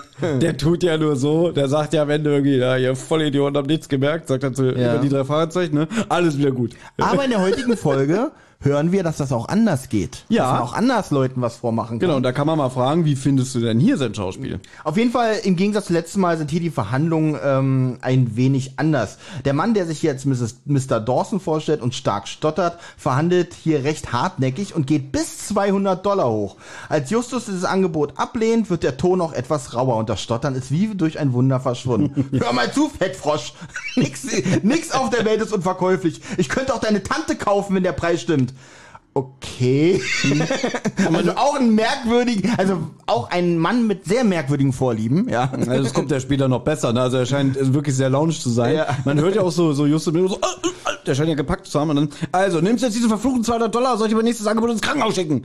Und dann Das, find ich, das fand ich übrigens einen witzigen Spruch. Ja? Also generell, die, die ganze Szene mit Mr. Dawson finde ich super. Wie er das sagt, wie er ihm droht, Mhm. das finde ich überhaupt nicht überspitzt. Das finde ich wirklich gut gemacht. Ja, Ja, es also ist ich mag so- ja Bastian Pastewka eigentlich er auch. schauspielert das gut. Er ne? schauspielert das auf jeden Fall gut. Ich ja. merke gerade, wir hätten doch damals mit dieser Folge anfangen sollen, ja.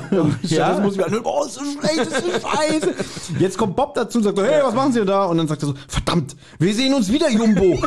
Jetzt wissen wir auch, wer es hier ist. Das ist Jumbo Schreiner von Kabel 1. Der Jumbo, nämlich. So, jetzt erstmal zu Mrs. Sullivan. Vorher kommt äh, kurz Ja, warte, warte, ganz ja? kurz. Das muss ich jetzt äh, der Vollständigkeit halber sagen. Ne? Also der Dawson flieht, Mhm. Justus beruhigt sich, will den anderen beiden auf, auf dem Weg zu Mrs. Sullivan erzählen, was, wa- was er gerade von ihm wollte. Ne? Ja. Als man im Hintergrund ein Eiswagen... Das wollte ich doch gerade erzählen. Du hast gesagt, wir sind schon bei, bei Mrs. Jetzt erstmal zu Mrs. Sullivan. Also, Also. jetzt erstmal zu ihr. Ja. Also jetzt erstmal zu Mrs. Sullivan. Vorher kommt kurz der Eiswagen. Den Sch- Deswegen hast du es mich nicht machen lassen. Richtig. Weil Du wusstest nicht, Nee, dass du es nicht hinkriegst. Mento Fresh. Jetzt erstmal, ja. jetzt erstmal zu Mrs. Sullivan. Vorher kommt aber noch kurz der Eiswagen ins Spiel, der aber in einer anderen Geschichte eine Rolle spielt. Mehr habe ich dazu nicht geschrieben. Man hört halt die Melodie, ja. Aber ein Eis gibt es natürlich trotzdem. Beim Abfahren vom Schrottplatz bauen sie fast einen Unfall, weil irgendwie ein Bagger in der Nähe der Einfahrt steht. Ich konnte mir tatsächlich von der Situation kein richtiges Bild machen, wie das da, da beschrieben ist. Offensichtlich steht da ein Bagger ziemlich nah an der Einfahrt, dass man da kaum rauskommt. Ich übernehme mal kurz, da ist eine Baustelle, die ist natürlich auch in allen drei Ja. Folgen, ähm, die ja dann auch immer wieder auch mit Tante Mathilda dann zu tun hat. Ich glaube, fällt sie in der einen Folge nicht fast auch rein oder so? Irgendwie stürzt sie dann, also regt sich auch immer drauf auf. Ich muss aber kurz sagen, das ist dieses mit dem Meadow Fresh, hört man ja diese Melodie, Ja, Mary ja. had a little lamp, das ja ursprünglich aus dem Zauberspiegel war, Mhm. wollten sie ja einbauen, hat ja auch der, haben sie hier, weiß ich nicht mehr, wer es war, ich glaube der Hendrik Buchner, der meinte, das hat ja der Andreas Beuermann nochmal extra dafür eingespielt. Nee, das hat, glaube ich, Tim, Tim Wenderoth? Wenderoth in deine E-Mail geschrieben. Richtig, dann war es der, der Tim, schöne Grüße. Ach nee, du hörst es ja nicht. Genau. Ja. Äh, was ich ganz süß finde, wenn, wenn Bob sagt, wollt ihr vielleicht ein Eis, ne? Mhm. Dann wird er so ausgeblendet und im Buch sagt Justus freudestrahlend, oh ja. Ja, alles ja gut. So, jetzt sind wir bei Mrs. Sullivan. Da habe ich dann auch gleich am Ende der Szene noch eine Frage an dich, Ja. ob du sie erkannt hast. Erstmal auf der Fahrt rätseln sie noch, was Dawson so scharf auf dem Projektor gemacht hat. Darüber hinaus äh, hat sich wohl jemand telefonisch nach dem Projektor noch erkundigt. Also man merkt, alles dreht sich hier im Moment um den Projektor. Genau.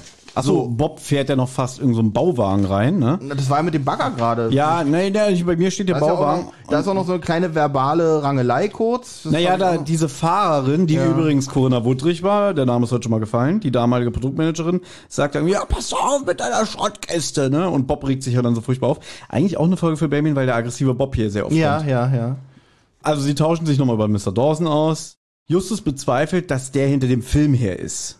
So, laut Mrs. Sullivan, hast du schon gesagt, äh, hat sich ja noch jemand anders telefonisch nach dem Projekt erkundigt. Nee, hat nicht jemand auf dem Schrottplatz angerufen? Nein, nein, nein. Mrs. okay. Sullivan hat damals gesagt, äh, irgendwie, es hat noch jemand nachgefragt. Okay. Ja. Jetzt frage ich mich gerade, wann sie das gemacht hat. In dem Moment, wo, wo er den für 5 Dollar abkauft, hier, noch jemand hat nachgefragt. Ja.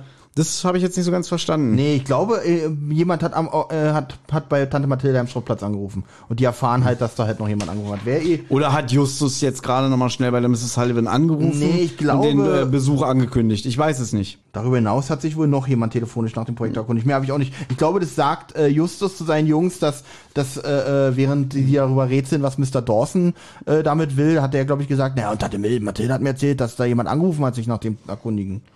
Nee, irgendwie weiß das, aber ich kann jetzt gar nicht sagen, wie er darauf kommt. Fakt ist, es hat jemand auch sich darüber erkundigt, Ja. ne? Ähm, jetzt kommen sie bei der an, die wohnt in der Kingston Lane. Sie empfängt die drei Fahrzeichen. Sie spielen ja erstmal den Film vor. Es handelt sich dabei um das alte Waldhaus im Sheldon Forest, verrät sie jetzt, nachdem sie den Film geguckt haben. Und das hat früher den Nachbarn der Familie Sullivan, beziehungsweise da hieß sie ja noch nicht Sullivan, ne?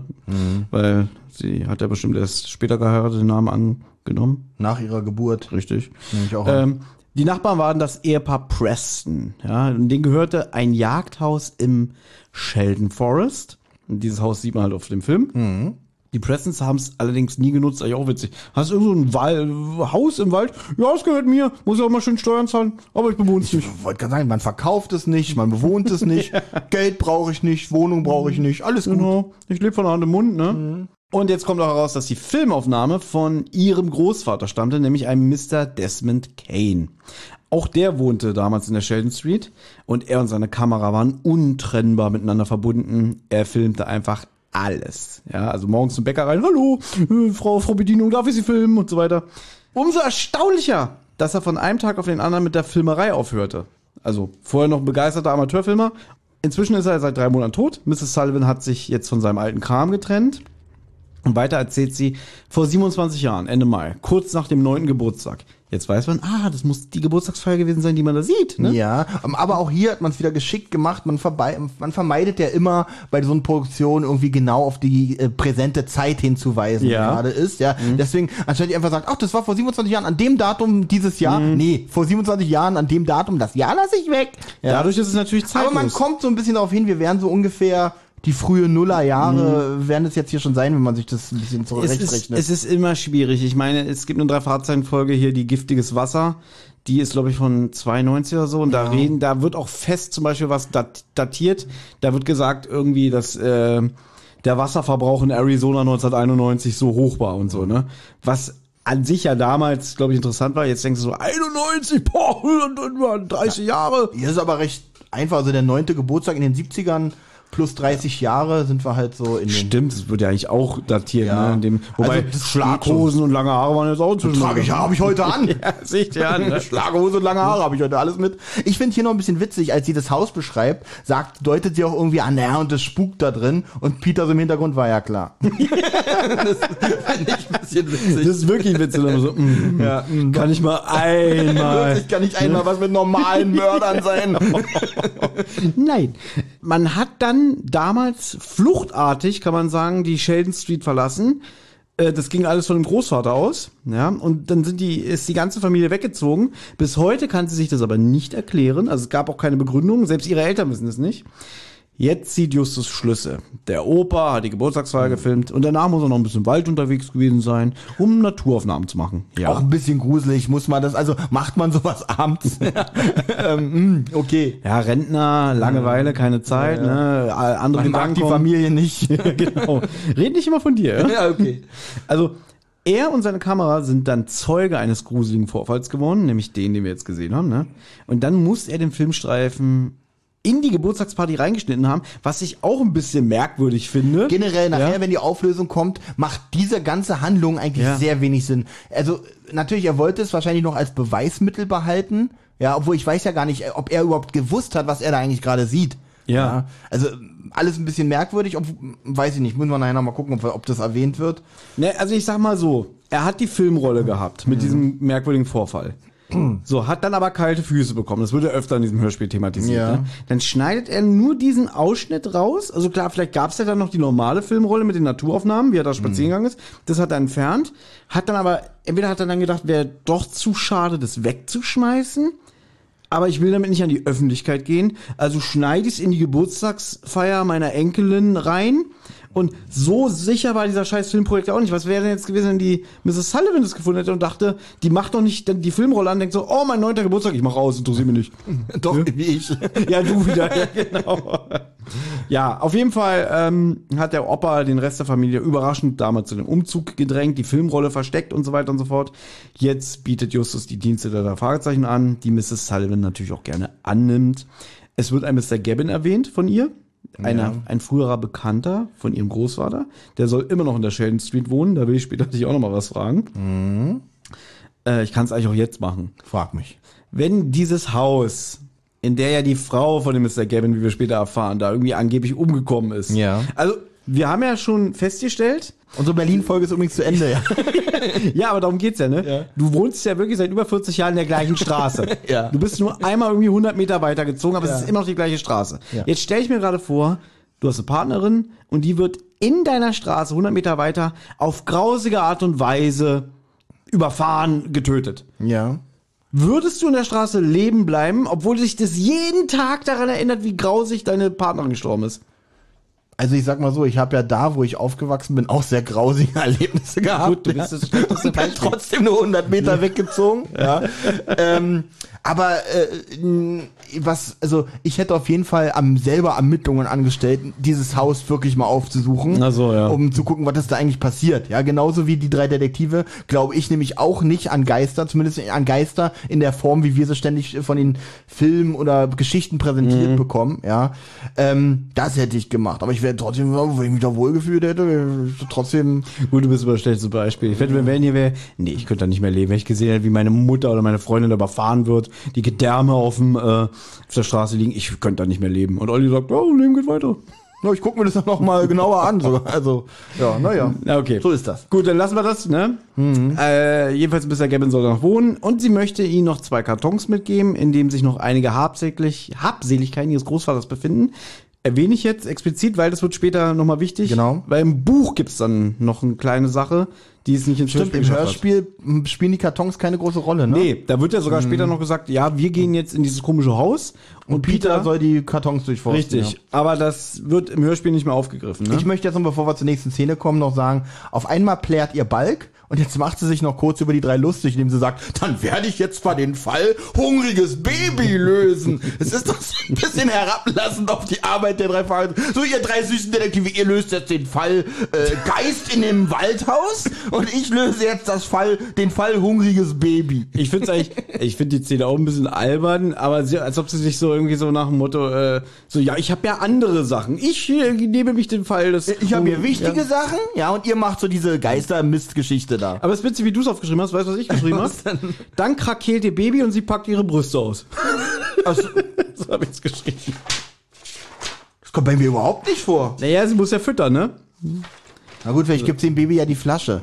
Um mich, weiter, um mich weiterhin auf die Folgenbesprechung konzentrieren zu können, musste ich, kann ich, kann ich nicht an Brüste denken.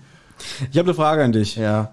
Die Mrs. Sullivan wird von Marion Elskis oder Elskis gesprochen. Ja. Kam dir die Stimme bekannt vor? Leider nicht, aber irgendwie doch. Also ja, ich habe nee, ich- kennst du das, weil man das hört und denkt so, eigentlich müsstest du die kennen. Aber hm, man denkt da nicht weiter drüber nach, weil das zu weit weg ist und du auch keinen Anhaltspunkt im Ich Kopf gebe hast. dir einen Tipp. Die spricht eine Rolle in einer Comedy-Serie, wo ein Mann mitspielt, dessen Synchronsprecher, dessen Name hier schon sehr aufgefallen ist. Spricht sie Carrie Heffernan? Nein. Okay. Aber bin ich in der richtigen Serie? Du bist in der richtigen Serie, ja. Boah, da gibt's nicht so viele Frauenrollen. Naja, es gibt aber noch eine, die sehr oft dann mitspielt. Äh, äh, eine, die sie oft dann mitspielt in den Ja. neueren Folgen? Ab Staffel 3 ist sie dabei. Ab Staffel 3, sie ist dann ab Staffel 3 dabei. Okay, ich gebe dir noch einen Tipp. Ja. Also die spielt schon sehr oft dann bei Sind in King of meiner Queens mit. Lieblingsserie? Das Ja. Ach, äh, äh, ähm, Holly. Ja, richtig. Ja, Mann, ja, Entschuldigung, Mensch. Nicole Sullivan übrigens, da haben wir eine Genau. Namen Ja. äh, äh, Überschneidung. Warum machst du dabei so Handbewegungen, als ob du dir einen Weil runterholst? ich gerade an Nicole Sullivan denken muss.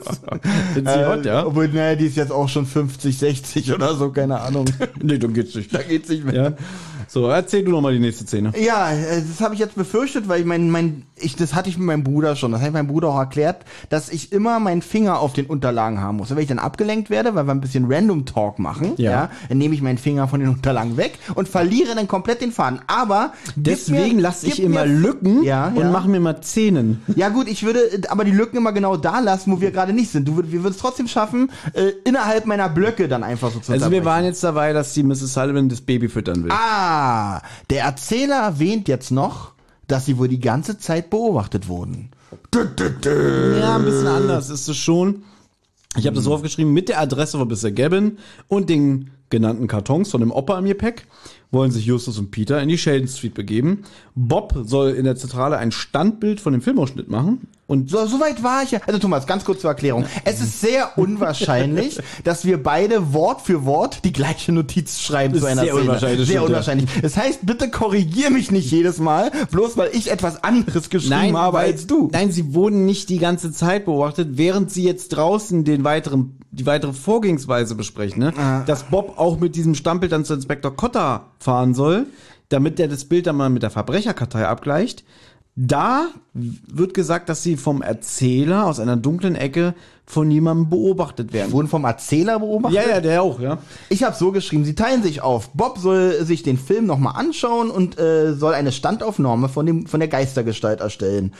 Dieses soll dann an Inspektor Cotter weitergeleitet werden, während Justus und Peter sich in die Sheldon Street begeben. Ja, gut. Peter bekommt einen Anruf, aber er hört nur ein Atmen. Justus, auch telefonieren will gelernt sein. Hier fehlt mir wieder der Detektiv Justus so ein bisschen dahinter. Da ruft ihn jemand an, atmet uns, ganz ehrlich, das fände ich sogar privat jetzt unheimlich. Dich, dich ruft jetzt jemand an, Thomas, während wir hier aufnehmen, und der atmet nur ins Telefon. Da würde ich nur sagen, der kann ja nicht telefonieren. Da würde ich auch sagen, was war denn das? Ja, Obwohl es eigentlich auch schön ist, dass Justus mal aus der Rolle rausgeht, ne? ja passt überhaupt nicht zu ihm, finde ich. Das ist das Problem. Oh, wird schon Äh, nichts gewesen sein. Im Buch ist es sogar noch gruseliger. Ja. Da klingelt das Telefon zweimal und dann liegt Peter auf und dann sagt er, der Typ hat nicht nur geatmet, er hat auch ganz leise was Unverständliches geflüstert. Peter hat es trotzdem verstanden, nämlich, ich sehe dich. Okay, das wäre dann wirklich. Und dann würde ich auch sagen, ja, wenn man telefonieren will, muss man richtig sprechen. Der kann wohl nicht telefonieren. Abgehakt. Wir sind ja jetzt endlich in der glücklichen Position, dass wir Dass Benjamin nicht da ist. mehr oder weniger die anderen beiden Folgen schon gehört haben. Ja, das Und, ist eigentlich die ne, Folge. Gibt es eigentlich, soll man die wirklich chronologisch auch so hören? Äh, äh, also wir haben Nein. natürlich falsch gemacht. Ist, den- ist den Nein, Machern, das ist scheißegal. Du kannst den Machern die- ist es egal, ja? Du kannst die Folgen in der Reihenfolge hören, wie du willst. Ich habe damals zum Beispiel, guck mal, ich habe äh, bei der Record Release Party die Bob-Folge gehört, Ja. habe mir dann da die Kassette gekauft, konnte man ja dann immer auf den Record Release Party schon eine Woche bevor die Folge offiziell im Handel ist. Und dann bin ich nach Hause und habe dann auch die Peter-Folge dann gehört. Aber wenn man sich die drei Kassetten so zusammenlegt, denkt man so, jetzt muss ich es natürlich so hören, wie auch das Bild Ja. von links nach rechts. Äh, Kannst du machen, aber ähm, die Macher sagen ja auch, du musst die Reihenfolge nicht be beachten, weil du verstehst es ja trotzdem. was, wir ja auch bewiesen haben. Wir haben es ja nicht gemacht. Ja, ich fänd's halt ganz interessant, es wird nämlich nicht aufgeklärt, wer denn die Jungs da aus dieser dunklen Ecke beobachtet. Das kann ja jeder sein. Das kann einmal dieser Freak sein, hier aus, aus der fremde Das finde ich wirklich interessant, ja. weil das passt in jede Folge Ne? rein eigentlich, ne? Es kann aber auch der Mr. Gavin sein. Wir, Ja. wir wissen ja, ihr habt's alle schon gehört, wir spoilern, ne? Gavin ist das Arschloch am Ende. Hm. Ja, ist mir jetzt auch scheißegal. Äh, es kann aber auch jemand ganz anders sein. Ne? Deswegen, man weiß es nicht, man weiß es nicht. Wir sind ja mal vorsichtig mit dem Spoilern, ja, aber jetzt machen wir es einfach, du hast ja auch recht, weil ich, ich denke mir immer so, ich kann mir nicht vorstellen, dass sich jemand unser Gequatsche anhört und dabei so die, die Spannung der Folge mit, miterleben kann, ja, Ja. Also diesen Spannungsaufbau irgendwie äh, hinbekommt, ja, deswegen glaube ich, wir gehen, ich gehe mal davon aus, dass der Hörer die Folge schon kennt und einfach bloß unsere Meinung dazu wissen will. Also ich rate auch jedem bitte, ihr, ihr kennt Ja. doch hoffentlich das Hörspiel, bevor ihr unser Bitte, hört, ne, damit bitte. ihr, weil manchmal verstehe ich uns selber nicht. Finde ich aber auch gut, dass du es gerade sagst, während wir schon fast in der Mitte sind und wir auch schon gesagt haben, wer hier der Bösewicht ist, dass wir jetzt auch den Spoiler-Alert machen. Ja? Naja, und was ich aber auch ganz spannend finde, jetzt wieder mit dem Hintergrund, wer ist der Typ am Telefon? Da habe ich wirklich drüber nachgedacht. Da glaube ich, das ist Mr. Gavin. Nee, warum sollte, okay, es ist Peters privates Handy, woher sollte der Gavin, der eigentlich jetzt noch gar nicht mit den drei Fragezeichen mehr oder weniger in Berührung kam, woher soll der Peters Nummer haben? Einfach ein perverses Schwein ist und sich irgendwelche Rufnummern von jungen Männern raussucht, die er einfach anruft und sexuell belästigt. Okay. Fall gelöst. Ich glaube, er ist es wieder der falsche Peter aus der fremde Freund-Folge. Okay, das ist auch, Ja. auch vielleicht ein bisschen wahrscheinlicher als meine Theorie. ich da nicht auch nicht verstehe, also wie ist, egal wer jetzt am Telefon ist, derjenige an Peters private Nummer gekommen. Mhm. Weil wir erinnern uns beim fremden Freund, ist er doch am Anfang auf Toilette, weil seine Hose Cola durchnässt ist und dann kommt doch diese junge Frau, um die es ja geht, Ja. weshalb ja der andere Peter, ich weiß nicht, William heißt er, glaube ich, ne? Ich weiß nicht mehr. Hier, der Leonardo DiCaprio-Typ. Der ist ja mit der zusammen. Mhm. Aber sie steht auf Peter und deswegen bricht er ja auch am Ende zusammen und macht dann diesen ganzen Stalker-Scheiß. Ja. Ähm, weil der ja im Prinzip irgendwie der neue Peter Shaw werden will, damit sie ihn wieder liebt. Das war doch diese hanebüchene Scheiße da am Ende. Ich erinnere mich nicht. Du erinnerst dich echt nicht mehr an die, an die fremde Freund-Folge? Also ich weiß so, dass Peter da einen äh, Fan hat und da spielt ja auch der Kuchen, der hier auch nochmal vorkommt, spielt, glaube ich, in der Folge seine Rolle. Ne? Okay. Der Kuchen, richtig? Ja, ich habe jetzt aber keine Lust, dir nochmal die komplette fremde Nein, nein, nein, ich, zu ich sag dir nur, ich sag dir nur, ich erinnere mich nur an diese Bruststücke. Ja. Du hast mir auch gar nicht komplett Der erzählt. Kuchen ist von dem falschen Peter, von dem William gebacken. Genau, genau. Und das war doch, da hast du dich damals auch so aufgeregt. Da war doch dieser Zettel irgendwie mit falscher Rechtschreibung, ne? Mhm. Und dann sagt doch so, so Peter zu seiner Mutter, Mama, das Wort schreibt man so und so, hm, manchmal ist sie so komisch, hm. So ganz komisches Schauspiel, da hast Ja, du dich das- extrem, fand ich aber auch Über, nicht so das, gut. über das Schauspiel, ja, das Ja. war wirklich, das war Fremdschämen. Ja, auch Peters Mutter war da nicht so gut, so, ich weiß überhaupt nicht, was du meinst, mein Sohn. Da möchte ich jetzt schon ein bisschen vorgreifen, weil wir es jetzt gerade thematisieren. Hier gibt es keine Fremdschämen-Momente, was das Schauspiel angeht. Von keinem, Mhm. muss ich sagen. Ich glaube, dass der Typ am Telefon der fremde Freund ist. Aber wird auch nicht aufgelöst. Ist eigentlich, wenn man die Folge wirklich zuerst hört, sind hier ganz viele so rote Heringe, die, die man sich selber zusammenreimen muss. Ja, finde ich ja gut, wenn man, wenn so eine äh, Folge tatsächlich auch zum Mitdenken anregt und, und ein paar Fragezeichen offen lässt. Genau, und viele ob, Sachen wiederholen sich ja auch. Zum Beispiel diese Bandprobe, die jetzt gleich kommt, mit dieser Musik im Hintergrund, die hast du in allen drei Folgen. Du hast natürlich den Sturm in allen Folgen. Der Eiswagen taucht auch mehrmals auf an verschiedenen Stellen, weil sie ja in unterschiedlichen Regionen, sage ich jetzt mal, von Rocky Beach unterwegs sind. Ne? Ich glaube, den Kuchen sprechen sie auch in allen Folgen an. Genau, der Kuchen kommt auch in allen Folgen ja. vor. Äh, Das ist ja auch der, der Clou an so einen Folgen, dass man sich darüber freut, auch als Hörer. und das, das haben wir ja schon damals gesagt und ich denke mir mal, wir können ja probieren, auch wenn du dich an nichts mehr erinnerst, vielleicht nochmal ein Gesamtfazit am Ende hier zu ziehen. Uh. Ja. Ja, probieren kann ich's, klar. Also sie setzen den Plan jetzt wie besprochen in die Tat um. Nach knapp zehn Minuten biegt Peter mit seinem MG in die Sheldon Street ein. Jetzt fällt Peter auf, dass vor dem kleinen Fernsehladen von Mr. Bush, da herrscht ziemlicher Betrieb vor, obwohl er irgendwie schon ewig geschlossen hat, ne? Peter denkt auch, Mensch, der kleine Dicke da, der sah da aus wie Dick Perry, ja, den hätte er wohl unter den Leuten erkannt. Und man hört in der Ferne Rockmusik, da ist wohl gerade so eine Bandprobe in der Freilichtbühne, weil morgen ein Live-Konzert stattfindet. Auch das hat man immer wieder im Dreitag, ne? Jetzt steht man vor der Sheldon Street Nummer 83, dem Geburtshaus von Mrs. Sullivan. Dort wohnt jetzt eine Sarah Tompkins. In der 81 lebten einst die Prestons. Diese sind aber inzwischen weggezogen. Jetzt will Justus sich durchfragen und trifft auf eine vierköpfige Jugendbande, deren Anführer ein großer, braungebrannter Typ mit dunklen Locken ist. Auf seinem T-Shirt prangt ein großes T, das für den Football Club Tennessee Titans steht. Ich bringe natürlich auch immer ein bisschen was aus dem Buch mit ein. Ne? Ja, finde ich gut, weil dieses T, da wird im Hörspiel gar nicht drauf angesprochen, was ja. natürlich ein, ein, ein kleiner Hinweis auf, auf Tim oder Tarzan sein soll. Ja. Ähm, das, da bin ich ein bisschen enttäuscht, das hätte mich im Hörspiel gefreut, wenn es hier angesprochen werden würde, wollen. Ja, das geht hier leider so ein bisschen unter, ne? Auch, dass es für den Football Club Tennessee Titans steht. Und dann stellt sich heraus, der Typ heißt ja auch Steve. Oder Steven, ne? Steve heißt er, glaube ich. Ja, als, als Steve ist er hier auch in den Sprecherlisten Ja, verzeichnet. warum hat man jetzt nicht Timothy oder, oder, äh, weiß ich nicht, nimm mir mal einen Namen mit T außer Thomas und Tim. Ähm, Thomas. Äh, Tolly. Tolly. Tolkien. Tolkien. Mensch, sind wir, ja, sind wir toll. Natürlich wird dieser Typ von Sascha Dreger gesprochen. Weißt du, warum die das nicht gemacht haben? Nein. Weil die die Rechte an ihrer eigenen Serie nicht haben. Das kann sein, ne? Und auch die Freundin wird von Gabi Glockner, aka Rea Harder, gesprochen. Habe ich damals nicht erkannt, weil ich war damals nicht so TKKG-Firm. Ja. Ich glaube, ich wusste zwar schon, dass das äh, Gabi äh, von Rea Harder gesprochen wird. Ich habe aber Rea Harder nicht erkannt, als ich zum ersten Mal den Dreitag gehört habe. Da hatte ich die nicht so im Kopf. Aber witzig, dann eigentlich könnte die Folge auch heißen TKKG auf Abwägen. Wieder so, so, eine, so, eine, so eine unhöflichen Gauner, ja. Ja, also ich sag mal so, äh, Sascha Dreger lässt hier mal wieder den Oberproll raushängen und Mhm. sage ich auch immer wieder, ähm, auch in meinem anderen Podcast, äh, das kann er ja sehr gut. Dieses Obermoralistische. Aber das sollte ja? ja, auch der Charakter von ihm wahrscheinlich auch Ja. sein. Von daher fand ich das, ich fand ihn auch nie sympathisch, muss ich dir sagen. Ich könnte mir vorstellen, da fandst du Justus wieder so ein bisschen. Naja, na, also sagen wir mal, ich habe ich hab das so aufgeschrieben, ähm, ihr ihr kommt doch von hier, fragt Justus in die Gruppe. Wer will das wissen? Raunt, raunt der eine. Herrlich. So, aber Justus bleibt freundlich und stellt sich vor. Ja, das finde ich schon wieder so ein bisschen, da hätte ich schon wieder keinen Bock mit denen zu sprechen. Ja, ähm, Das Mädel, das bei den Jungs ist, meldet sich zu Wort. Ah, jetzt erkenne ich den. Das ist doch dieser dicke Schnüffler, der auf der Müllhalde wohnt. Das wäre eigentlich auch eine witzige Serie. Dicke Schnüffler von der Müllhalde. Ja.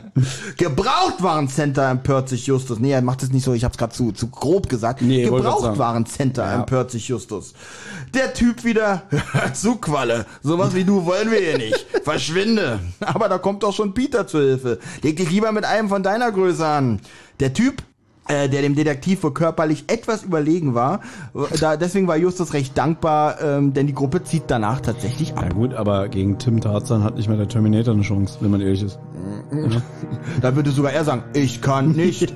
Und nee, er würde nicht sagen. dann kommt, kommt der Terminator und dann so, du bist mein Gegner, ich kann nicht. Und dann sagt er, ich komme nicht wieder. genau, äh, genau, das wäre so ein, und dann einfach eine neue Szene und die drei Fragezeichen-Hörer denken, was war denn das jetzt? oh. Das, das würde mir wirklich gefallen.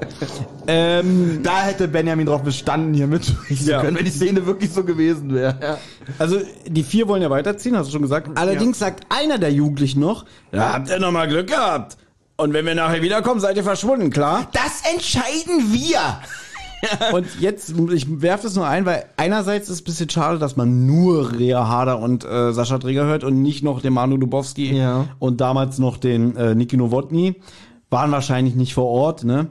Aber einer von der Gruppe, der das jetzt gesagt hat, das ist Henrik Buchner. Ich weiß, das habe ich ja auch Ah, okay. geschrieben. Also er hat sich tatsächlich eine Rolle genommen. Genau, Jack. Jack genau, heißt er. nennt sich hier Jack.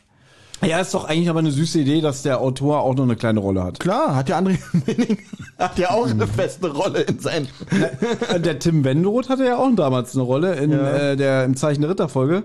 Da spricht er den Barkeeper. Ah, Ja. dann hat doch bestimmt sich der andere Autor auch eine Rolle ich weiß gegeben. gar nicht, ob Iva Leon Menger auch. Ist das in- eine Frau? Iva? Nein, ist Mann. Das ist ein Mann. Ivan.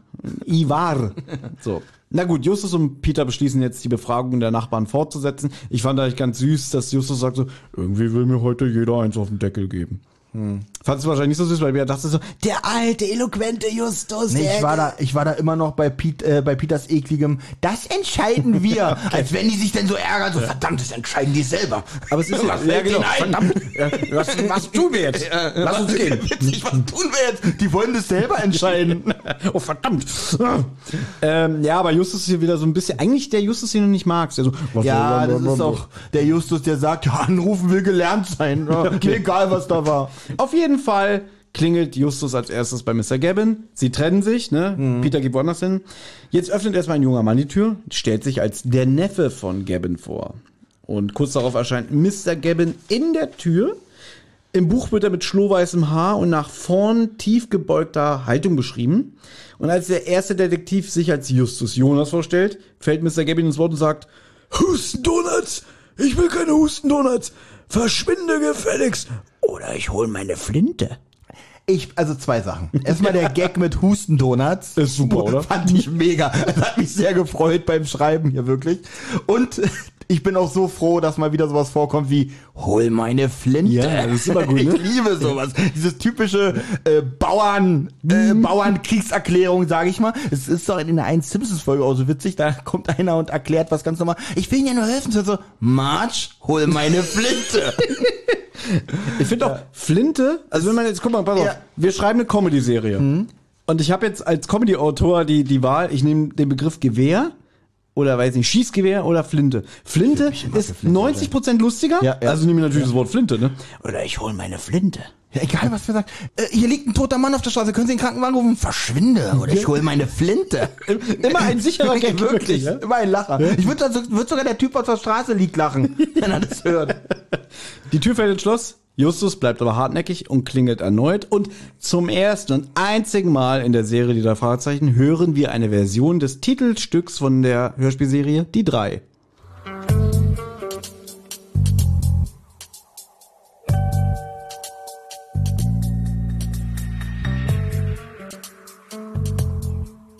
Ah, okay, das ist mir nicht aufgefallen. Mir natürlich. Jetzt, ich habe nur geschrieben, jetzt werden wir aber, das habe ich jetzt schön formuliert, deswegen muss ich das äh, also Na, ich brenn vorlesen. drauf.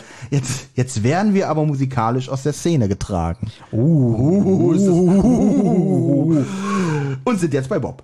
Die ist sehr kurz, die Szene. Ja, der gerade bei Cotta das Bild äh, von der Geistergestalt vorstellen möchte. Dieser hat aber gerade gar keine Zeit für ihn, da die, Telefon da die Telefone gerade heiß laufen, wegen dieser Graffiti-Schmiererei, ähm, die sich wohl gerade ausbreitet. Und das kennen wir ja schon, war ja aus der Folge. Und da sich ja die Jungs jetzt nicht drum kümmern können, muss die Polizei da leider alleine durch. Richtig. Aber wenn er später Zeit hat, schaut er kurz auf das Foto. Also nein. Genau. Äh, Leg das mal da auf meinen, Ja, meinen Arbeitsplatz. auf meinen Müllhaufen. Äh, siehst, du, siehst du diesen Mülleimer da? Ja, da, da legst du es bitte hin. Ich melde mich später. So, und das war's auch schon. Genau. Wir wechseln rüber zu Peter, der nämlich indessen an der Haustür von Mrs. Topkins klingelt. Und danach klingelt er bei Dirk Bach. Hm? Hast du ihn erkannt? Äh, tatsächlich nicht erkannt. Erst später, als ich mir die Sprecher anguckt habe, dachte ich so, wow. Ein Jahr vor seinem Tod war, äh, ist er, glaube ich, 2012 gestorben und die Folge ist hier von 2011. Zehn. Ach, 10. Ah, okay. Mochtest du Dirk Bach? Nein. Gut. Also es ist jetzt nicht, es, äh, ich bin immer so, das liegt aber, was heißt, liegt nicht an Dirk Bach, aber er hat seine Existenzberechtigung gehabt. Das ist nett von dir. nett von mir. Nein, ich sag immer so, ich habe keinen Grund, ihn zu hassen. Ich habe ihn halt nicht gerne gesehen. Für mich war, ich fand ihn auch nie lustig, aber wie, wie soll ich das erklären? Das ist ja so keiner, ich hasse ihn nicht. Ver- Verstehst du, was ich meine? Es gibt keinen Aber du Grund, bist ihn kein Fan von ihm. Ich bin du kein bist Fan von ihm. Fan von seinen äh, Schauspielkünsten und Ja. den Formaten, die er gemacht Genau, hat. ich habe nichts von ihm gesehen. Ich finde, wenn er irgendwo im Film oder so aufgetaucht ist, war er auch immer der gleiche eigentlich, so vom Komm, bei kein Pardon ist er witzig. Oh, da ist er doch, Ne? ist er der Typ in der Kneipe? Nee, das ist der Typ, der irgendwie dann der Sketchpartner von Harpe Kerkeling ist. Ach so, doch. Ne? Das ist aber witzig, weil ich meine, er ist ja nun so ein Sketch-Typ sowieso. Ja, und da spielt er einen, der einen Sketch spielt. Mhm. Ja. Und ich finde so die, wer, wer hat denn da diese Regievorstellung immer gehabt? War nicht Kerkeling selber. Harpe Kerkeling selber. So jetzt, äh, jetzt von dem Schrank springen. und das ist äh, übrigens die beste Szene in Kein Pardon. Ja. Na, die beste Nee, nicht, obwohl die aber beste, die beste war eigentlich, wo sie, wo sie bei sagen, ah, ich sag einfach, ich sag einfach, äh, ja, Ja. ich sag einfach nichts. Gehen Sie mal vorbei. Und Du meinst, wenn er. Heinz Schenk auf dem Flur begegnet? Ja, ja, genau, genau. Aber der kriegt ja noch 65 Mark für die. Stimmt, Ich ja. sag einfach nichts. Ich gehe einfach vorbei. Ich muss dem Hallo sagen. Gebe ich ihm die Hand? Na, oder ich, ich, ich lächle nur, ne? Nee, nee, und die 65 Mark, die kriegt er nicht. und dann, hallo, blablabla. Gott, Heinz Wäscher. Ach je, der Dödel. Wie heißt der noch? Grüß ich den oder grüß ich den nicht? Der kriegt ja noch Geld für die Corriga-Tabs. Und ich sag nix. Ich sag einfach ganz neutral Hallo. Obwohl, kurz nicken könnte ich ja, ne? Hallo ist blöd, ich gebe ihm die Hand. Wenn ich nicke, muss ich auch was sagen. Nur einfach nicken geht nicht, ne? Ich drehe mich jetzt einfach um und tu so, als hätte ich was vergessen. Wieso dreht er sich nicht einfach um und tut so, als hätte er was vergessen, ne? Ach, ich grüße ihn einfach. Oder lieber nicht. Ach, ich sag gar nichts. Oder einfach nur, wie geht's? Oder auch nicht. Freunde. Eigentlich eine traurige Szene, weil das war ja schon da, wo Heinz Schenk schon gekündigt war. Da war er schon gefeuert, glaube ich. Und generell, so da, ab, ab da wird es so ein bisschen traurig, ja. Naja. Äh, zurück zu unserer Folgenbesprechung. Also, Peter wird in beiden Fällen unwirsch an der Haustür abgewiesen. Sowohl von Dirk Bach als auch von der Mrs. Tompkins, ja. Niemand will ihm Auskunft über die Prestons geben. Im Gegenteil, er soll seine Nase nicht an Angelegenheiten stecken, die ihm nichts angehen. Justus schafft es derweil, Gavin seine Visitenkarte zu übergeben, also weil er klingelt ja wieder, ne, bevor dieser gewalttätig werden kann. Im Buch sucht der Typ tatsächlich nach seinem Gewehr. Du schon wieder? Das wirst du doch bereuen! Und sucht dann im Schrank, ne? Ja, aber als Justus Mrs. Sullivan und die Presents erwähnt, ja, da äh, würde ich mal sagen, bricht der Widerstand von Mr. Gabbin und er zerrt Justus ins Haus. Ich muss mich ganz kurz ein bisschen entschuldigen, weil ich gelesen habe, also hier Dirk Bach, äh, äh, der spricht ja hier den Mr. Foley, ne? Ja. Und ich finde hier seine Schauspielleitung, er ist ja, der, äh, er ist ja äh, Schauspielleitung. Die Leitung, er hat die Leitung genommen, übernommen. Nee, seine Schauspielleistung hier gar nicht so schlecht. Er ist so der, der sagt, gehörst du zu denen? Ich habe doch den Mund gehalten. Was wollt ihr denn noch nach all den Jahren?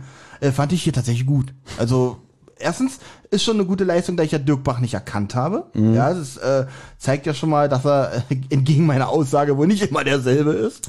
Ja. oh Gott. Und ähm, ja, ich muss ein bisschen zurückrudern. Äh, seine Leistung hat mir auch hier gefallen. Cool, hast ja gerade noch mal die Kurve gekriegt. Ja, ne? mal die Kurve gekriegt, ja. Der Mr. Gabbin, der jetzt Justus ins Haus gezerrt hat, drückt sich sehr kryptisch aus und warnt Justus davor, er sollte sich nicht zum Haus in den Sheldon Forest begeben, da dort das Böse wohnt. Entschuldigung, eine Sache muss ich noch erwähnen. Gerne. Geht's jetzt wieder um Dirk Bach? Nee, man schreibt ja mal so ein paar Gags rein in der Hoffnung, man ist an einer Stelle nicht dran. Ja. Äh, man, man ist an der Stelle dran. ähm, ich habe geschrieben, Justus hat es derweil geschafft, Mr. Gabbins noch seine Visitenkarte zu überreichen, bevor er seine Flinte holen konnte.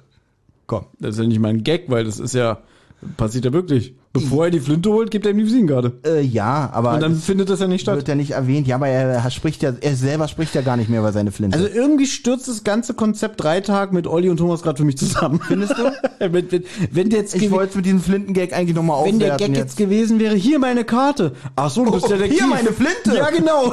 Dann wäre es ein guter Gag gewesen. Aber den, das, diesen Gag haben wir beide ja jetzt eigentlich doch ausgearbeitet. Ja, aber da siehst du mal, ohne mich bist du ja nichts. Die Frau von Mr. Gabbin war angeblich zu neugierig und begab sich eines Abends in das Haus in den Sher Sherwood Forest, will ich schon sagen, in Sheldon Forest. Äh, ich habe das hier abgekürzt, weil mir das auch ein Ja, bisschen gerne. Zu, lang ging. Heulen, stammeln, langsam reden. Ich rede von Mr. Gabbin. Ja.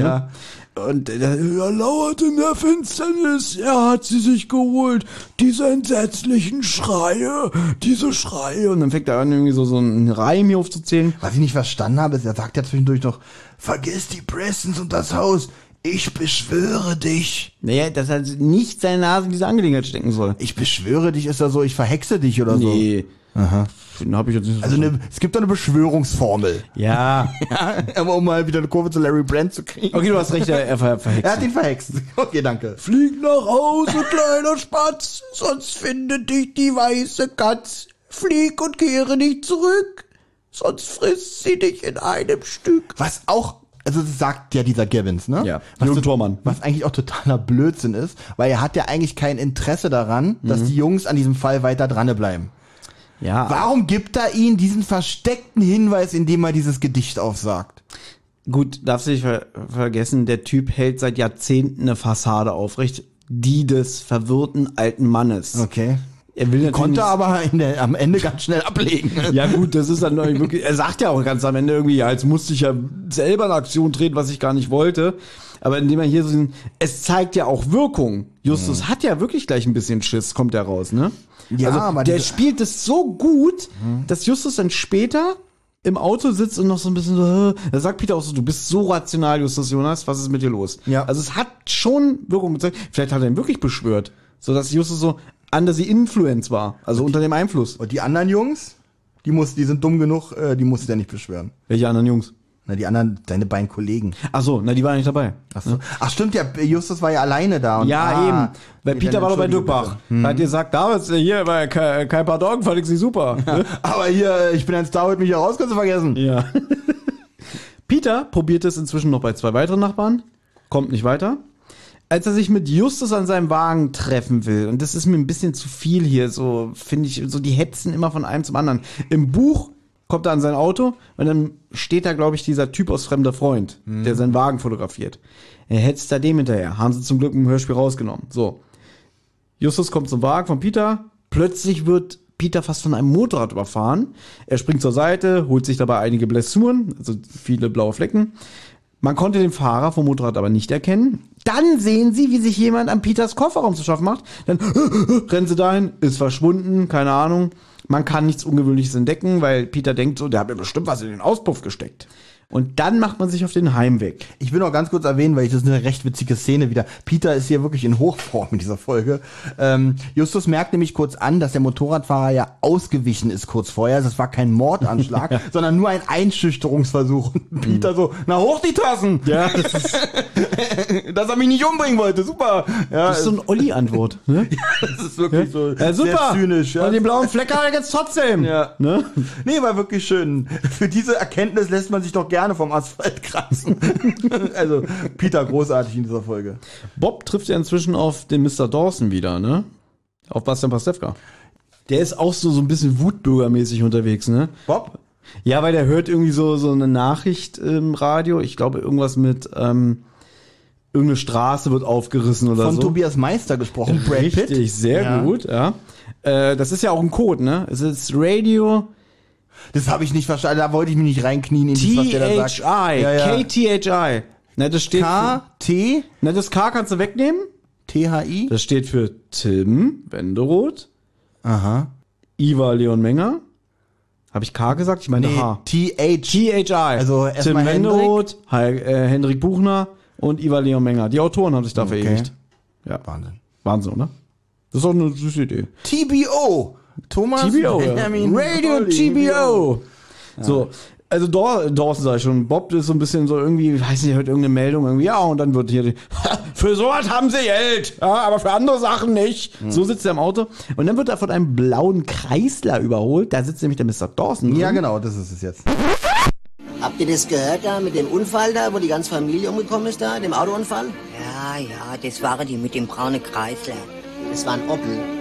Das war ein Kreisler. Das war ein Opel Simca, der stand doch immer vor der Tür. Das waren braune Kreisler. Die waren angeschnallt. Aber wie der braune Kreisler. Opel. Es war ein Kreisler. Ein Opel Simca. Es waren braune Kreisler. Jedenfalls ist die ganze Sache ja wohl traurig genug, oder? Und dann sagt er so, was will er denn? Oh nee, jetzt ist das hier eine Polizeistreife oder was? Ach nee, kicke mal. Kompass der Passierfer. Ne? Nicht schießen, nicht schießen. Ich komme in Frieden. So ungefähr. Wenn die drei Detektive bewaffnet.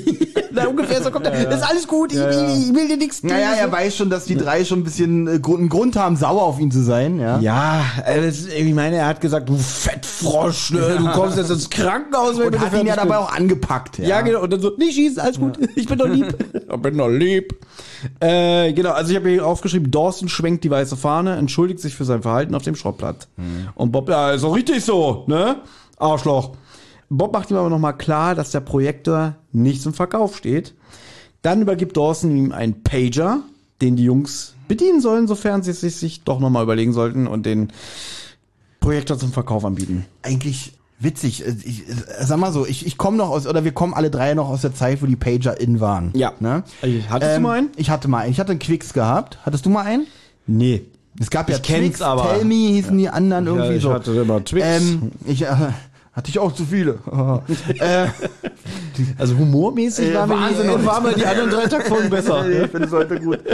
ähm, wenn man, also man konnte an dem Pager, also die Funktion ist eigentlich, man ruft irgendwo an und gibt dem Pager-Besitzer eine Nachricht durch, die dann von einem Callcenter-Mitarbeiter an den Adress, Adressaten, also dem Pager-Besitzer übermittelt wird.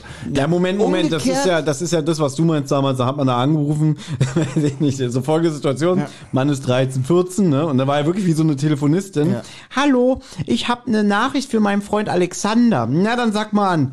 Hallo, du blödes Stück Scheiße, du riechst wie, äh, Also ich hatte auch damals so eine Freundin wie ihr, als ich mein Quicks wie die hatte. Toilette Ja. bei mir in der Schule. Liebe Grüße, Thomas. Ganz Hm, ehrlich? Scheiße mit zwei S? Nein, die waren tatsächlich ganz oft so, weil meine Freunde wollten mir auch immer so eine Nachricht schreiben. Pass auf. Und sie hat immer gesagt, nee, das kann ich nicht schreiben, mach das mal so. Ja. Das mal. Und dann kam so eine Nachricht an. Du Schuft! du, du Schuft! Das wirst du doch bereuen, du widerlicher Lump! ja, so in der Kann Art. Ja. Nein, das geht doch nicht, das geht doch Kann man so. Also, äh, aber in diesem Fall ist, glaube ich, so ein Pager gemeint, wie zum Beispiel im Krankenhaus. Ist ja witziger wäre gewesen, hier, äh, ich übergebe dir eine Wunderlampe, wenn du daran reibst, komme ich raus. Ich habe gerade gesagt, Pager, kannte ich die Funktion halt pass nicht. auf, Pager wie im Krankenhaus. Im Buch gibt's noch eine schöne Passage. Ich muss sie bringen. Ich glaube, im Krankenhaus gibt es das auch nicht. Naja, ich, ich weiß noch, damals auf Arbeit hatten unsere Führungskräfte damals, die hatten auch so, das waren nicht Pager, aber das waren so, so, so kleine Apparate. Dann hat man die Nummer von diesem Apparat auf, wie so ein Sender, sage ich jetzt mal. Telefon? Nein, nein, die hatten keine Handys damals, die hatten auch so wie so ein Pager. Dann habe ich, wenn ich dann angerufen habe, jetzt weiß ich nicht, mein Substitut oder mein Ja. Chef damals, dann hat das Ding ihm gezeigt, A, einen Anruf und dann kam der in die Abteilung und hat gefragt, was gibt's. Ja, so kenne so kenn ich die auch. Also es gibt ja einmal die Pager, die waren ja schon neuer, wo man ganze Nachrichten sprechen kann. Mhm. Ja. Dann gab es aber wirklich nur Pieper, hat man die, glaube ich, sogar Pieper! genannt. Genau. Pieper war's, genau. Die einfach nur, wenn man die Nummer angerufen hat, gepiept haben und dann konnte Genau. Mhm. man entweder abspeichern, wie in einem Telefonverzeichnis Ja. halt, was für eine Nummer das ist, also was für eine Abteilung Mhm. das ist, oder man sieht halt nur die Nummer, die man dann halt zurückruft. Aber es gab nie eine ausgehende Funktion von einem Pager oder Pieper. Man konnte nie was senden von einem Gut, aber Pager. das ist jetzt wahrscheinlich ein Pager vielleicht aus dem Jahr 2010. Vielleicht müsste man sich mal damit beschäftigen, wie Pager im Laufe der Zeit sich technisch weiterentwickelt haben. Ja, zu Handys und Smartphones. Ja, aber vielleicht gibt's ja auch Leute, die Handys und Smartphones ablehnen, aber trotzdem sowas haben wollen. Er sagt ja auch, ich bin nicht immer telefonisch erreichbar, aber wenn du den Knopf drückst von diesem Pager, bin ich sofort da. Ähm, willst du den Bob-Gag machen oder darf ich den machen? Den Bob-Gag. Ey, wenn du jetzt nicht weißt, was ich meine, Achso, dann muss ich den wohl machen. Dawson steht für Qualität? Nein, denk dran, Dawson steht für Spitzenpreise. Bob, wohl eher für Spitzenmeise. Ja, danke, dass du den Gag gemacht hast, aber ich finde den nicht so geil. Ja, aber erwähnenswert auf jeden Fall. Ja. Der muss hier rein, ja? Ich habe hier jetzt was. Benjamin regt sich doch mal auf, wenn irgendwie Sachen vorkommen, die real sind. Ja. Denn im Buch gibt es eine Passage, die im Hörspiel nicht ist. Da fahren die nochmal an diesem Laden von dem Mr. Fernsehbusch vorbei. Peter und Mhm. Von Justus. Mr. Bush. Das Sehr hab ich gut. gemacht. Ich hoffe, Ja.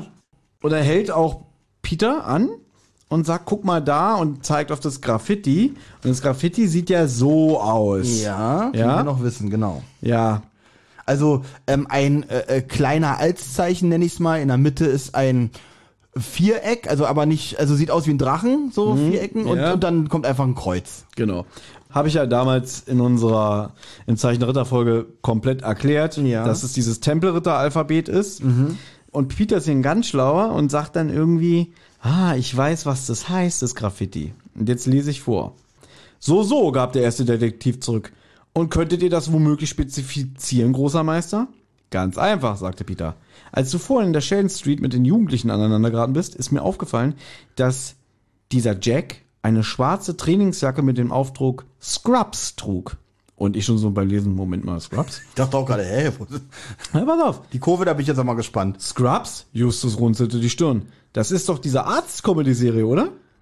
Genau, bestätigte Peter grinsend. Und einer der Hauptfiguren ist der Chefarzt Dr. Cox. Cox! Der erste Detektiv wandte sich erneut den Graffiti-Zeichen zu. Stimmt, das könnte tatsächlich Cox heißen. Ein bisschen eckig das Ganze, aber durchaus so lesbar. Und da war ich wirklich überrascht, dass so eine Anspielung in einem Drei-Fahrzeichen-Buch, auch nur so eine aktuelle, für, zum damaligen Zeitpunkt, Anspielung in einem Drei-Fahrzeichen-Buch ist. Ja, finde ich sehr, sehr interessant auch, gut, dass du es ansprichst. Ich finde es von, von, wenn es hier nicht weiter ausgeführt wird, finde ich es von Peter aber sehr weit an den Haaren herbeigezogen, Ja. dass das Cox heißen soll. Wir wissen ja auch, dass Peter komplett falsch liegt. Äh, ne? Ja, erstens das. Zweitens, es könnte Cox heißen. Die meinen bestimmt den Dr. Cox aus der, äh, aus der, äh, aus der Arztserie. Nicht den Penis. Ja. Der auch einfach Penis heißen könnte. Ja. Hatte Elliot nicht sogar mal so eine Serie? Äh, sie Ja, hatte, sie so- hat doch sie hatte eine Website irgendwie, I hate. Ich, I hate Cox und da haben sich aber nur Lesben ja, witziger Gag eigentlich. Ja, der war super. Aber jetzt wird's der Meta, Olli. Ja. Wir haben ja vorhin gesagt, Hendrik Buchner hat den Jack hier im Hörspiel gesprochen. Mhm. Im Buch wird gesagt, Jack trägt eine Scrubs-Jacke. Also sagt mir das, Hendrik Buchner ist Scrubs-Fan. Ja, anzunehmen. Auf der Rückfahrt berichtet Peter dem ersten von seinen Erlebnissen. Angst, alle haben Angst, murmelt Justus. Aber wovor genau? Ähm, es hat irgendwas mit dem Haus, Haus im Wald zu tun, wahrscheinlich ähm, auch mit der Geistergestalt. Justus murmelt nochmal das Katzengedicht von Gibbons, was Peter ein wenig Angst macht. Genau, Peter bekommt ja schon wieder Angst. Ähm, als wenn der Erste auf einmal, ach so, deswegen hat er Angst, genau, als wenn der Erste auf einmal auch an Geister und Monster glaubt. Aber wir bleiben natürlich rational, betont hier der Erste. Also, nach 30 Jahren herrschen immer noch Furcht und Schweigen in der Sheldon Street. Wer oder was kann so viel Angst verbreiten? Und auch vor Gewalt schreckt man offensichtlich nicht zurück. Nach dem Anschlag von Peter haben wir es ja gesehen. Und er hat auch einige Flecken davon getragen. Und woher hat der Motorradfahrer so schnell davon erfahren? Miss Sullivan fällt ja wohl als Auftraggeberin aus. Dawson vielleicht? Aber er ist auch eigentlich äh, nur ähm, hinter dem Projektor her. Also bleiben ja eigentlich nur noch die Bewohner der Sheldon Street. Einer der Befragten, genau, einer der Befragten. Ich bin wieder super in meiner Betonung. Genug Zeit hätte er ja gehabt. Gavin äh, scheidet aufgrund seiner, seines Gesundheitszustandes aus. Und da ist er mir gleich ein bisschen verdächtig geworden, weil man ihn hier gleich ausgeschlossen hat. Sowas ist immer so, ähm, da war ich mal ein bisschen stolz auf mich, dass ich dann am Ende mir ein bisschen auf die Schulter klopfen konnte. Ist sogar eigentlich mal auch ein, ich sag mal, eine Fehlleistung von Justus, ne? Dass er gleich kategorisch sagt, nee, der ist raus, ne? Stimmt, das sagt da also auch so ein, genau, er ist, äh, Justus ist hier irgendwie nicht auf der Höhe so ein bisschen. Fällt mir so auf. Und wenn man mal ehrlich ist, es ist ja die Justus-Folge. Ja. Und ich finde, also bei einer Justus-Folge erwarte ich eigentlich eine clevere Kombinationsfolge. Es ist die düsterste, beziehungsweise die mit dem mehr so klassisches Mysterium, Geistererscheinung Folge. Mhm. Aber ich finde, dass Justus hier gar nicht so seine Stärken ausspielt. Ganz im Eigentlich- Gegenteil, ich habe so das Gefühl, als er so zur Rationalität aufruft, tut er das eher so in seine Richtung selber, dass er sagt, nein Justus, wir bleiben jetzt rational. Genau. Ja. Äh, die, deswegen, du hast es ja eben gesagt, mit dem, das, das meinte ich ja auch vorhin mit dem irgendwie, dass er wirklich schon sehr beeindruckt war von dieser Darbietung von dem Mr. Gavin, dass es ihm schon so ein bisschen aus der Spur geworfen hat. Äh, und Peter ja auch sagt irgendwie, Justus, du bist der rationalste Mensch, was ist los? Was, was ist da oben kaputt, ne? Und dann, du hast recht, Peter, wir müssen versuchen, unsere Ermittlungen mit der gebotenen rationalen Distanz fortzusetzen, ohne uns von seiner phantasmagorischen Tendenz blenden zu lassen. Zitat Justus Jonas. Ja. Da, da ist er wieder, da ist er Da wieder. ist er wieder Justus. Genau, da ist er wieder da. Hier finde ich witzig, dieser Peter äh, fasst ja hier gerade zusammen, wie er sagt, und Mrs. Tompkins hat eine Figur wie Danny DeVito. Für diese Bemerkung entschuldigt er sich aber auch direkt, Mhm. und zwar bei Danny DeVito. Witzig, ne, weil er sagte, ja, die ist ja, also klar, er, er- spielt auf ihr Gewicht an und das ist eigentlich auch super geschauspielert von dem Peter-Sprecher, dass er so sagt, ja, sieht aus wie der Vito, ist mir 1,50 Meter hoch und dann so, oh, Entschuldige, Justus. Ja, Justus, Justus wird ihn wohl ganz böse angeguckt haben in dem Moment. Im ja. Buch guckt er ihn an und denkt sich so, ich warte mal ab, ob er es einsieht. Ja, wirklich, ja? Ja, ja, da steht wirklich Okay. so, dass er ihm Zeit gibt, ob er das merkt, was er gerade für einen Stoß gerät Aber auch hat. eine schöne Szene an sich, ja. Wie gesagt, äh, finde hier Peter, ist, ist eine Peter-Folge in meinen Augen. Nee, ich finde es eigentlich mehr eine Folge alle drei. Mhm. Also, wenn, wenn man jetzt ein Quiz machen würde, man hört jetzt alle drei Tag-Folgen. Man würde Ja. mich fragen, welche Folge ist zu mehr auf den Charakter zugeschnitten? Ich würde jetzt nicht sagen, ja, das ist eindeutig Justus-Folge. Finde ich nicht. Hier würde ich sagen, das ist eine Peter-Folge sogar. Also in meinen Augen. Na, ich würde sagen, es ist eine drei Fahrzeuge-Folge. auch, äh, ja, verrückt, äh, verrückt, äh, verrücktes Indiz, ja, äh, verrückter, äh, das kannst du auch. Auf jeden Fall kann man jetzt äh, zusammenfassen, es kann eigentlich nur ein anderer Bewohner der Sheldon Street gewesen sein. Vielleicht auch einer von diesen jugendlichen Rabauken, ja. Plötzlich stellt Peter fest, dass sie von einem schwarzen Mustang verfolgt werden. Der biegt dann aber allerdings irgendwann ab und Justus sagt dann auch so, ja, jetzt kriegt ihr mal wieder ein. Das ist ja der schwarze Mustang wieder von dem falschen Peter Mhm. aus der fremde Freund Folge. Ja, ja. Genau. Wir gehen jetzt wieder auf den Schrottplatz. Genau. Dort trifft man sich mit Bob, der ja auch von seinen bisherigen Erlebnissen erzählt. Und Justus bekommt den Pager von Mr. Dawson überreicht. Nach kurzer Untersuchung stellt man fest, es ist wirklich nur ein handelsüblicher Pager. Und dann verabreden sie sich nochmal für den Abend. Peter will sich ja nach seinem Sturz ein bisschen erholen. Und jetzt muss ich wieder aus dem Buch zitieren. Denn im Buch hat Bob das Bild, was er von diesem Filmausschnitt angefertigt hat, noch per E-Mail-Lawine rumgeschickt. Du erinnerst dich? Früher gab es die ja, ja, Telefonlawine. jetzt gibt's die E-Mail-Lawine. Richtig. Aber dabei ist nichts Gescheites herausgekommen. Und im Buch sind ein paar E-Mails, die die drei Fragezeichen bekommen. Zum Beispiel von Jeffrey. Na, wer ist Jeffrey? Oh. Ist ein Kumpel von Peter. Okay. Wo er immer. Ach, stimmt, es gibt ja sogar eine, eine Folge mit den beiden, irgendwie, wo sie zusammen in die Disco gehen. W- jetzt bin ich erstaunt, die kennst du? Na, die haben wir doch schon besprochen. Nein, du meinst den Mann ohne Kopf, die haben wir nicht besprochen. Nein, das verwechselst du. Wir haben nochmal Geisterschiff besprochen. Ja. Und im Buch fährt Peter mit Kelly nach Hause. Und im Hörspiel ist er alleine und da wird gesagt, er war mit Jeffrey In der Das- Disco. Es gibt ja immer noch diesen Running Gag, haben wir auch schon damals. ist Peter für schwul gehalten. ja, dass Peter in, einer- in einer Beziehung mit Jeffrey ist und so. Finde ich auch alles nicht lustig und der Gag ist jetzt auch schon über 20 Jahre alt. Auf jeden Fall hat äh, Jeffrey eine E-Mail geschrieben: Hi Bob, ich kann dir leider nicht weiterhelfen. Diesem Mann bin ich noch, noch nie begegnet. Und so wie der aussieht, bin ich auch ganz froh drüber. Bist du dir sicher, dass mit den Farben alles in Ordnung ist? Mir kommt das Foto irgendwie seltsam vor. Wenn ich doch noch was rausfinde, melde ich mich. Liebe Grüße auch an Peter und Justus, Jeffrey. Das sind so E-Mails, die man nicht haben will, ne? Nee, weil ähm, man fühlt sich irgendwie so ein bisschen dazu verpflichtet, auch darauf noch was Nettes zu antworten, ja. Aber eigentlich ein einfaches Nein, was ja, Ja. was ja eigentlich gar keine Antwort erfordert. Oder gar nichts, Meine ne? ich ja. Ja. ja. Und dann so ein Blödsinn. Das sind Leute, die einfach zu viel Zeit haben. Aber pass auf, der Dreitag äh, hat ja auch sehr viele kulturelle Anspielungen. Ja, in der einen Folge hören wir ja auch hier die, die Regina Lemnitz, ne, die die Misery gesprochen hat, Ja. die ja dann auch äh, in Jill's Place arbeitet und die ja auch zu den drei Fahrzeugen sagt, ich bin doch euer größter Fan. Ja. Hallo Mr. Andrews. Hiermit verbiete ich Ihnen ausdrücklich, meinem Sohn solche grässlichen Horrorbilder zu schicken. Er hat vorhin Ihre E-Mail gelesen und erzählt nun un ununterbrochen, er müsse dabei helfen, einen Monstermann zu fangen. Finden Sie das etwa witzig? Es mag ja sein, dass Ihre zweifelhafte Detektivagentur sich mit irgendwelchen Geisterhokuspokus befasst, aber belästigen Sie gefälligst nicht unsere Kinder damit. Mit verärgerten Grüßen, P. Voorhees. Oh, ich hätte jetzt an lachende Schatten gedacht. P. Ähm. P. Voorhees ist Pamela Voorhees. Sagt mir gar nichts. Das ist die Mutter von Jason aus Freitag der 13. Ach so, was? Das ist ja niedlich. Das war nicht witzig, ne? Vor allem Okay, da ist wohl jemand äh, Freitag der 13. und Jason-Fan. und jetzt nochmal. Ich verbiete Ihnen, so eine Bilder meinem Sohn zu schicken. Er hat vorhin Ihre Mail gelesen, erzählt nun ununterbrochen, er müsste dabei helfen, einen Monster zu Stell mir so vor, der rennt da mit der Maske und seiner Machete rum. Ich muss den drei Fragezeichen helfen. Bob Genau, braucht meine genau. Hilfe. Das war ja eigentlich witzig. P, also hier steht ja nur P. wo hieß, aber ich habe so gelesen, hm, was, Freitag der 13. Fand ich amüsant. Ist Aber ein- Respekt, dass du, dass du sofort auch so eine, so eine Fäden zusammenziehen kannst, ja. Ja, ich bin ja auch hier kulturell gebildet. Benjamin tut ja immer so, als Ja. wäre er kulturell gut aufgestellt, kennt aber auch nur seine, weiß ich nicht, wie heißt der Film, von dem er mal erzählt, hier, wo irgendwie der Bruder aus der Schulter wächst, Basket Case. Mehr kennt er doch auch nicht. Wenn ich dich frage, ja, interessiert mich nicht. Genau. Ne? Das ist genau so fühle ich mich auch gerade. Ja. Okay, man trifft sich wie besprochen. Du kannst gerne weitermachen. Ah nee, du musst jetzt mal wieder suchen, ne? Ich muss meinen Finger, äh, Genau. warte mal, warte mal. Äh, ah, am Abend treffen sich die drei wieder in der Zentrale, wo Peter ähm, von dem Schokoladenkuchen berichtet, von dem wir auch bereits gehört haben. Den konnte Peter nun aber gut gebrauchen, denn er jammert immer noch über seine blauen Flecken von dem Motorradunfall. Äh, Cotta hat es wohl noch nicht geschafft, sich das Foto anzuschauen. Zumindest hat er sich noch nicht gemeldet. Also hat Bob zu dem Foto noch keinerlei Informationen ermitteln können.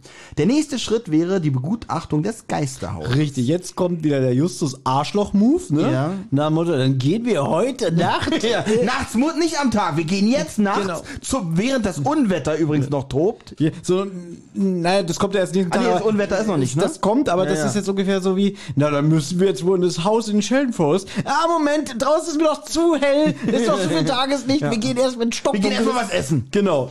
Ja, deswegen, aber hier ist Peter super. Der Ja, drückt, Pi- der wahnsinnig gerne dabei wäre, Mhm. muss sich aufgrund seiner Blessuren leider entschuldigen. Er soll sich der, äh, derweil die Kartons von Mrs. Sullivan vornehmen. Richtig, genau. Und alle- Die sagen das ja auch so, ach du Armer, ja natürlich musst du dich schonen. Aber ich finde schön, dass Peter sich hier so ein bisschen aus der Affäre zieht. Das Schlimme, das, das, das äh, ähm, Skurrile hier oder das Ironische ist, er lebt ja grausamere Sachen als die beiden bei dem Haus eigentlich. Ja, na gut, eigentlich, er ist ja nicht dabei, wenn das gleich mit Tante Mathilda ist. Ja, ihm aber trotzdem Ihm alles. bleibt ja der Anblick erspart. Ja, ne? ja.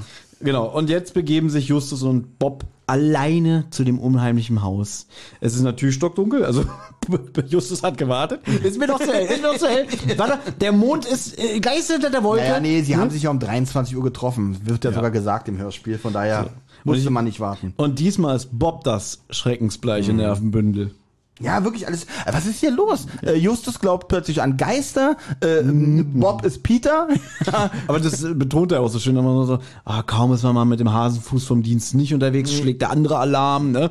Finde ich eigentlich schön. Er sagt auch so, nimmst jetzt hier die Peter runter oder was? Man begibt sich jetzt durch die Hintertür in dieses Haus. Als sie es betreten, rastet Bob aus, weil er einen Schatten am Ende des Flures sieht.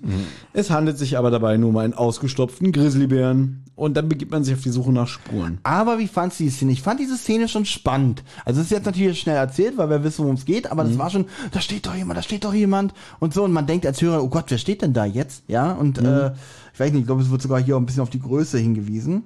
2,40 Meter, wenn er sich aufrichtet. Na gut, das das ist- sagt er dann aber erst, als es aufgeklärt ist. Natürlich raschen wir jetzt hier so ein bisschen durch, aber im Prinzip ist es spannend und War auch unheimlich gar gut. nicht vorwurfsvoll gemeint. Nein, ja, ich will weiß. Ja, ich will ja auch nach Hause. Ach so. also alles gut. Ich wollte nur so mal sagen, dass die Szene wirklich spannend war, fand ich zumindest. Kann ich jetzt schon mal fragen, bevor ich es wieder vergesse, irgendwie, ich meine, die Folge geht fast 80 Minuten.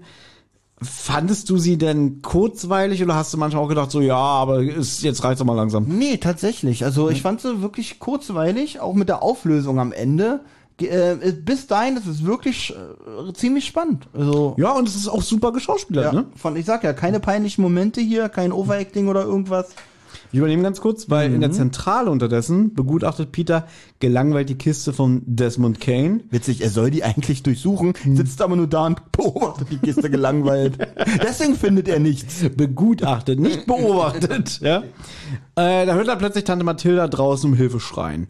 Jetzt muss ich noch kurz übernehmen, denn im Buch findet er in einer der Kisten ein Foto, auf dem Desmond Kane, der Opa von der Sullivan, winkend auf einer ausgedehnten Grünfläche steht. Hinter ihm sind so mehrere Bü Büsche, die auf Buchstaben getrimmt wurden. Man erkennt die Buchstaben E, N, A, V. Im Hintergrund ragt auch noch ein imposantes Gebäude mit einer riesigen Fensterfront auf. Und das wird im Buch nochmal wichtig, aber ist eigentlich nur eine nette kleine Randerscheinung und fürs Hörspiel haben sie es nicht. Da ja auch die Hörspiele vor den Büchern war, weiß ich halt nicht, gab es auch schon diese Manuskripte als Buch oder hat man das dann später erst reingeschrieben, um die Bücher so ein bisschen zu strecken? Das würde mich mal War es interessieren. nötig, die Bücher zu strecken? Naja, die haben ja eine gewisse Seitenzahl, auf die sie kommen müssen. Ja, aber Ja. es gibt Und wenn, du doch die Geschichte her. und wenn du plötzlich merkst, du hast schon das Hörspielskript fertig und dann, Mhm. ah, scheiße, ich komme aber nur auf 100 und nicht auf 120 Seiten, vielleicht noch so das eine oder andere reinschreiben. Jedenfalls kommen Titus und Peter draußen auf dem Gelände an, also bei Mathilda. Also Peter eilt ihr zur Hilfe. Onkel Titus ist bereits zur Stelle. Da habe ich in Klammern dahinter geschrieben, Verdächtiger. Ich wusste, dass so ein Gag kommt. Moment mal, was machen Sie hier, Mr. Jonas? Ne? Es wäre so witzig, wenn Peter ankommt. Mr. Jonas, was machen Sie denn hier? Na, ich wohne hier. Aber um diese Zeit? So schnell? Sie haben mich mit dem Schlafanzug an. Ich bin vom Fernseher eingeschlafen. So. So, ich rufe jetzt erstmal Justus an. mal gucken, mal, was dem, ob es dem ersten so gefällt, was wir so zu erzählen haben. Hat, hat dieser Mann nie was getan? ne? Ja, Mathilda erzählt, sie konnte nicht schlafen, wollte sich eine heiße Milch machen, hat aber draußen dann einen Schatten gesehen, der sich an der Tür zum Lager zu schaffen machte. Dann eilte sie auf die Veranda, um den Einbrecher zu sehen, und er drehte sich dann um und dann sah Mathilda in das Gesicht einer bleichen Fratze mit Augenklappe. Und das war Titus Jonas. Wer, was? Und das war Titus Jonas. Witzig. Ja. Zurück im Jagdhaus. Ja. Sind Justus und Bob gerade dabei, den ersten Stock in Augenschein zu nehmen. Dabei entdeckt Bob, Entschuldige bitte, du darfst ja erzählen. Achso, ich, ich, ich dachte mal, du machst die Pausen, dass ich eingreifen soll. Dann will ich immer Ja, eingreifen. aber das dauert mir zu lang, diese Millisekunden, ne? Na, Ach so. Bob entdeckt jedenfalls hinter einer Kommode einen silbernen Siegelring. Und Justus entdeckt noch eine kleine Ziffer und das Motiv darauf sieht aus wie eine untergehende Sonne. Und jetzt vernimmt man plötzlich Geräusche im Erdgeschoss, Olli. Was Ja. passiert dann? Auf einmal hören sie Geräusche von unten. Eindeutig Schritte. Und jemand kommt die Treppe hoch. Da musste ich so an die Szene denken. Ah, was welche? Achso, ich glaube auch der lachende Schatten, wo Mhm. sie eingesperrt werden und dann kommt ja jemand die Treppe hoch, ja. Leider wird's hier, glaube ich, nur erzählt. Ähm, Das ist nicht Skinny Norris. genau. Ja, ich weiß, der kommt hier gar nicht drin vor. Sagt Das wäre aber witzig. Eigentlich, aber das war auch gut gemacht, ne? So Ja, von der das war Geräuschkulisse. richtig gut ne? gemacht, Ja. ja, ja. Es ist schon spannend, dass auch sagen so, da ist jemand Schritte. Mhm. Oh Gott, nein, er kommt die Treppe rauf, ne? Vor allem sagt Bob so, was ist, wenn an den Geistergeschichten doch was dran ist? Moment mal, also Ge wie kommt er denn jetzt in dem Moment auf Geistergeschichten, wo doch wohl eine normale physische Person gerade die Treppe hochkommt? Wie würde ein Geist so sagen, uh, ah, jetzt muss ich die Treppe hoch. Aber ich stelle mir gerade mal vor, ich stell, äh, denkt mal, wir sind jetzt zu dritt nachts Ja. im Wald in so einem alten Haus, von dem man weiß, uh, hier sind nicht so ganz coole Sachen abgelaufen. Und wir sind dann da und hören plötzlich unten, wie jemand die Treppe raufkommt. ja, dann würde ich sagen, hier ist noch jemand im Haus. Würde mir auch nicht behaglich vorkommen, keine Frage, ja. Also da hätte ich wahrscheinlich auch ein bisschen Schiss, aber ich würde nicht an Geister denken. Das kann ich dir wirklich versprechen.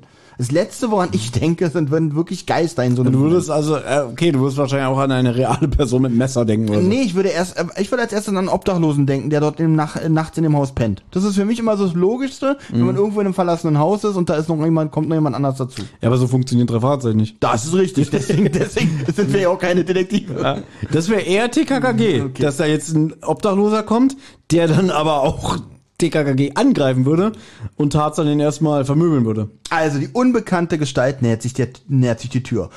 Auf einmal fängt Justus an zu reden. Genau, Herr Inspektor, im Grunde eine eindeutige Sachlage. Es zeigt Wirkung, der Fremde flüchtet. Auch hier habe ich dann gedacht, dann wird's kein Geist sein. ja, der sich von sowas Obwohl das witzig wäre, wenn Bob sagen würde, da, der Geist flieht.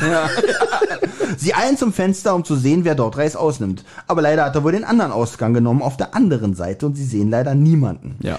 Auf dem Schrottplatz zurück treffen sie auf Peter, der natürlich sofort von der Geistererscheinung berichtet. Justus meint zu etwas mehr, äh, Justus mahnt zu etwas mehr Rationalität. Ich glaube, hier macht das auch nur wieder, dass die Leute, dass die seine Kollegen ihn nicht wieder zurück in diese, Ge in diese Geisterstimmung bringen. Ja?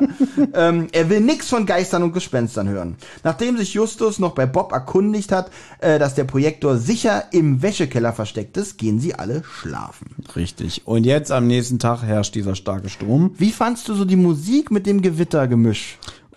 War okay. Fand ich, also, also äh, war dir keine Worte wert. Ich fand es tatsächlich gut, weil es am Anfang glaub, gab es, glaube ich, auch schon Blitzgeräusche, die, die ich ganz schlecht fand. Da kann ich jetzt wieder nur sagen, wie der Dreitag komplett eigentlich funktioniert und geräuschemäßig, atmosphäremäßig, Abmischung ist das hier schon wirklich sehr, sehr gut gemacht. Ja, schon. Und es ist halt auch schade, immer wieder darauf hinzuweisen, das war ein Special und hier haben sie wirklich alle Register gezogen. Ja, also ich meine, wir haben ja auch damals darüber gesprochen, wer hier auch das, wer sich hier als die Klinke in die Hand gibt von den Mhm. Sprechern. Das hier ist ja nur so äh, die, die, weiß nicht, Spitze des Eisberges. Ne? Da kommen ja noch viel, viel mehr Sprecher ähm, im weiteren Verlauf des Dreitags. Ne? Haben, Ja. wir- haben wir alle schon gesagt. Also die haben ja hier wirklich gesagt, daraus machen wir ein, richtiges äh, Happening. Und natürlich ist das hier gut mit dem Sturm und der Musik. Ne? Jetzt habe ich hier in der Vorbereitung nicht mehr so drauf geachtet, aber natürlich ist es gut gemacht. Weil ich immer so selten auf sowas achte. Und wenn ihr dann darüber sprecht, ich dazu gar nichts sagen kann. Jetzt ist es mal umgekehrt. Naja, am nächsten Tag herrscht dieser starke Sturm. Man trifft sich jetzt um die Mittagszeit aus Gründen, weil Justus muss irgendwie mithelfen, den Schrottplatz irgendwie sicher zu machen. Peter geht zum Arzt. Und inzwischen hat Justus auch den Projektor wieder in die Zentrale zurückgeholt. Bob hat bei seinen Recherchen nichts über die Sheldon Street großartig herausgefunden. Aber Justus tut mal wieder geheimnisvoll und deutet an, haha, gleich wird sich Inspektor Cotta wohl bei uns melden. Rest kann Olli erzählen. So, äh, mein Finger ist immer so äh, hängen geblieben. Weil aber- jetzt kommt nämlich eine Passage, wo du merkst, die fand ich richtig scheiße, ja, jetzt dieses Gespräch. So, äh, das Also, das war mir zu aufwendig, das aufzuschreiben. dass sie wohl in kürzere Rückmeldung von Ins Inspektor Kotter erhalten werden. Er hat nämlich heute mit ihm telefoniert. Er hat etwas über den Ring äh, recherchiert und herausgefunden. Er hat äh, nämlich in Erfahrung bringen können, dass der Ring im Zusammenhang mit Banden und äh, Insigien steht. Äh, ich wusste bis heute nicht, was das Wort Insigien bedeutet. Aber Ja. jetzt weißt du es. Ja, also sind Insigien. Insigien sind Machtsymbole. In diesem Fall, um die Dazugehörigkeit einer bestimmten Gruppe auszudrücken, gerne auch im kriminellen Milieu verwendet. Justus war vor kurzem mit seinem Onkel bei einer Polizeiauktion, wo sichergestelltes Material verste äh, versteigert wurde. Und darunter waren auch zwölf Motivringe mit jeweils einer eingra eingravierten Ziffer. Und wir erinnern sich, in dem Brief war ja, in dem Ring war ja eine sieben eingraviert. Und das ist wohl für die interne Hierarchie. Also ist das Gespenst vielleicht ein Gangmitglied? Ja, auch witzig. Darum hat der Kotter einmal alles zu dem Fall gehörige Fakten durchgegeben, in der Hoffnung, er findet vielleicht irgendwas Passendes in der Polizeidatenbank. Plötzlich schreit Tante Mathilda wieder um Hilfe. Das ist für mich so ein bisschen Ja. dieser Letitia Redford-Effekt jetzt gerade bei ihr. Ja, wir erinnern uns an den Ameisenmenschen, die auch ständig, wo Peter schon gesagt hat, da ist sie wieder. Das wäre ein schöner Easter Egg gewesen, wenn Peter jetzt gesagt hätte, da ist deine Tante schon wieder. Dann muss ich das jetzt leider schon erwähnen. Jetzt wird's mir langsam ein bisschen Ganz viel. kurz, ich will die Szene noch äh, kurz zu Ende machen, ja. Ja. da ich die ekelhafte ja gerade machen musste mit dem ekelhaften Ring. Sie eilen sofort zu ihr. Sie wollte den Jungs einen Kuchen bringen und ist wohl ausgerutscht. Der Kuchen ist natürlich hin. Bob, Hauptsache Ihnen ist nichts passiert, Mrs. Jonas. Aber Justus schweigt und starrt fassungslos auf die Reste des Kuchens. Also die helfen ja auch seiner Tante und der und und Bob so zu zu auch so zu Justus deutend, aber Hauptsache Ihnen ist nichts passiert, Mrs. Jonas, stimmt Justus? Und Justus Justus guckt nur auf diesen Kuchen und nimmt davon gar keine Notiz. Genau, und dann, dann führen sie Tante Mathilda rein ins Haus. Ich komme gleich nach. Und in dem Moment geht er runter und frisst den Kuchen vom Asphalt. ja. Nein, also pass auf. Ich habe mir jedenfalls notiert, das ist jetzt alles so ein Gehetze von A nach B über C, weil das ist jetzt so irgendwie, deine Tante, raus, Tante Mathilda, was passiert? Ah, ich bin gestürzt, ich bin ausgerutscht, ich wollte euch doch nur einen Kuchen bringen. Klingeling, klingeling, oh, Telefon, alles gut, Mathilda, okay, wieder weg. Dann rennen sie wieder jetzt ins Haus. Und es ist so ein bisschen viel Gehetze, auch vorhin mit dem, oh, ein Motorrad, weg, oh, da ist jemand in deinem Kofferraum. Das finde ich jetzt, ich habe es anders also äh, empfunden. Ja. so ich hatte, ich fand die Folge hatte Speed irgendwie so ein bisschen. Also gebe ich dir recht, ja. Das, man kann natürlich, wenn es schlecht gemacht ist, kann man natürlich diesen äh, Tür auf Tür zu Effekt nenne ich es immer. Ja. Jedem immer kommt ein neuer dazu, hat irgendeine neue Information, ja oder oder ein Gag wie eine Comedy Serie. Aber hier fand ich es einfach so Zusammenspiel der Szenen fand ich hatte eine Es- angenehme Geschwindigkeit. Es ist Jammern auf hohem Niveau. Ja. Also Ja, ist, das auf jeden- genau, Das meine ich. genau. da. Es ist ja immer noch gut gemacht, Ja. ne? Aber es ist halt immer viel, Tante Mathilda, komm, wir rennen raus. Oh, Telefon, komm, wir rennen wieder rein. Das meine ich damit. aber es mir ist halt null negativ aufgefallen. Okay, deswegen sage ich auch, Jammern auf hohem Niveau, es ist ja immer noch unterhaltsam und sehr gut gemacht. Hm. So, am Telefon in der Zentrale, Kottas dran. Jetzt erzählt er nämlich von einem Quentin Resnick. Das war ein Bandenmitglied der sogenannten Sundown Gang, daher auch dieses Zeichen auf dem Ring, ne? hier Sonnenuntergang. Ja. Äh, der war irgendwie in San Francisco anwesend bei der amerikanischen Mafia, in Klammern Cosa Nostra. Ich kürze es jetzt ab, ja, hat sowas wie räuberische Erpressungen gemacht und so alles. War halt so ein Untergebener, ne? So, so ein Schlägertyp eher, ne? Also der Mann fürs Grobe, sage ich jetzt mal. Er verlor sein linkes Auge bei einer Messerstecherei. Und diese bleiche Gesichtsfarbe Farbe ist auf eine Pigmentstörung zurückzuführen. Deswegen nannte man ihn auch Gatto Bianco, die weiße Katze. Ja, er fiel in seiner Mafia in Ungnade. Er musste also untertauchen. Die Prestons gaben ihm Unterschlupf in dieser Waldhütte ne, im Sheldon Forest. Das hat halt alles jetzt Cotter irgendwie ermittelt. Äh, er will auch herausfinden, wo die Prestons sich heute aufhalten. Resnick ist vor zwei Jahren gestorben. Er starb bei einer Bandenschießerei in Monterey. Jetzt wird aber das Gespräch von Officer Flann Doyle unterbrochen. Den kennen wir aus der Folge im Zeichen der Ritter. Ne, da war er nämlich hier der eine äh, Officer, ja, wo der Bruder da verbrannt ist. Weiß Olli nicht mehr. Ja, und jetzt muss Kotter los, um Schmierfinken zu stellen. Ja. Und der ist auch richtig gut drauf. Der sagt irgendwie, Mann, ich bin so froh, dass ihr mal nicht mitmischt. Ne? Ich habe hier gerade meinen zweiten Frühling. Da hab ich so gedacht, also es klang so, als wenn macht die Polizei überhaupt auch irgendwas ohne die drei Fragezeichen. Ja, genau. Juhu, wir haben mal einen Fall, den wir hier alleine lösen. Ja, zum Glück. Und dann, und dann hätte Kotter noch sagen müssen, ja, zum Glück ist unser Polizeirevier auch immer nur in den Sommerferien geöffnet. Sehe ich. Steht es da wieder in der Unterlage? Nein, nein, wirklich nicht. Okay. Alles spontane Gags heute. Und jetzt stellt sich eigentlich raus, der Fall ist im Prinzip gelöst. Ne? Die unheimliche Gestalt am Fenster war ein Gangster namens Resnick, der damals in Rocky Beach untergetaucht ist. Und auf dem Film ist zu sehen, wie er die Mrs. Gavin bedroht. Vermutlich ist sie ihm damals auf die Schliche gekommen. Und Desmond Kane, der Opa von der Sullivan, hat das Ganze damals gefilmt, um seine und die Sicherheit seiner Familie gebankt und ist dann Hals über Kopf weggezogen, in Klammern feige Sau. naja, ich meine, der hätte ja auch mit dem Filmausschnitt zur Polizei gehen können. Ich Ne? glaube, da bin ich am Ende dann auch mit irgendwas durcheinander gekommen, weil Ja. die Prestons haben ja äh, den äh, Resnick versteckt in dem Waldhaus. Wurde gesagt, das kommt ja genau. gleich raus. Und am Ende, genau, wurde gesagt, am Ende ist es dann auf einmal äh, Gavin, der ihn da untergebracht hat, oder? ja, na, der hat das falsche Gerücht gestreut. Ach so, stimmt ja. das kommt ja jetzt, ne? Nee, ach so, was ich aber nicht verstanden habe, warum hat denn der Großvater Kane äh, äh, ganz, äh, ganz eilig die Sachen gepackt und ist dann umgezogen? Ja, da wird er irgendwann erklär, erklärt, so mit dem Wissen, wen er da untergebracht hat in dem Wald, war ihm denn nicht mehr wohl? Nein, der hat nur gesehen, der hat diese, dieses Schreckensszenario am Fenster gesehen. Okay. Und hat dann einfach nur Schiss gehabt. Das war alles, so einfach ist es. Aber ich glaube, der wusste gar nicht, wer der Typ ist und Glaube so. ich auch, dass Ne? der nämlich von der Szene, die er da reingeschnitten, also dafür, dass er so viel Aufwand mit dieser Szene Mhm. betrieben hat, da rausschneiden, da reinschneiden, ja. Das ist auch ein bisschen schade an der Folge, wie ich finde, weil vieles so ein bisschen hingebogen Aber wirkt. weniger als in manch anderer Folge. Also das ist, das verzeih ich der Folge hier definitiv. Ja, wir reden ja gleich noch Genau. über unsere Noten, die wir vergeben. Ja, ja, ja. Es sind ja auch noch einige Fragen offen. Wer war der Motorradfahrer? Wer war der nächtliche Einbrecher, der Tante Mathilda erschreckt hat? Wer war in Peters Kofferraum? Wer war der Typ in dem Jagdhaus, wo Justus meinte, genau, Inspektor. Das wissen wir alles nicht. Ja, ja. Da klingelt das Telefon erneut. Mr. Gavin ist dran. Wegbleiben! Und dann meinte, wegbleiben? Wovon wegbleiben? Na, von dem Waldhaus! Ich bin raus, sagt dann Peter. Na, Oder hier wie beim Drachen, ne? oh, gut. Lass es sein! Und dann, dann hört man im Hinter- und dann hört man so Justus sagen, falsche Folge. Ach so. Genau. Der ist doch schon tot. Gavin sagt, seit Justus beim aufgetaucht ist, beschäftigt ihn das alles und er sieht wieder die Bilder vor seinem geistigen Auge und so. Er bittet jetzt Justus nochmal vorbeizukommen, um mit ihm zu reden. Natürlich sagt Justus zu, ja, ich bringe auch meine Freunde mit, ne? Ja, kannst du machen.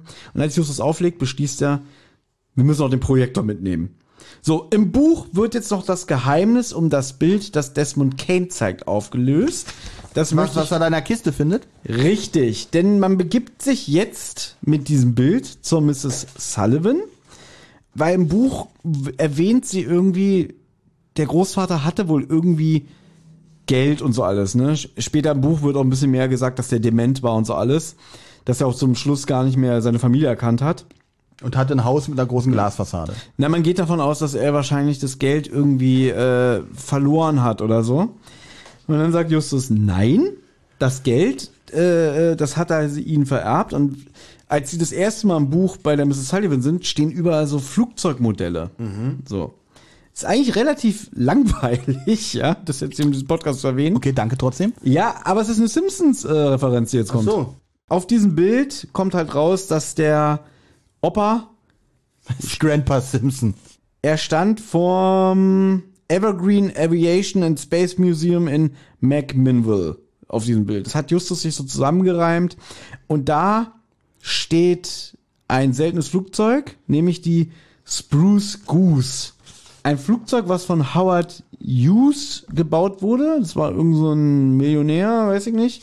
Der hat die Hughes H4 Hercules gebaut. Okay, ich zeig Ja. ein Foto. Also es ist ein realer Fakt, der hier in dem Buch ist, ja. Ja.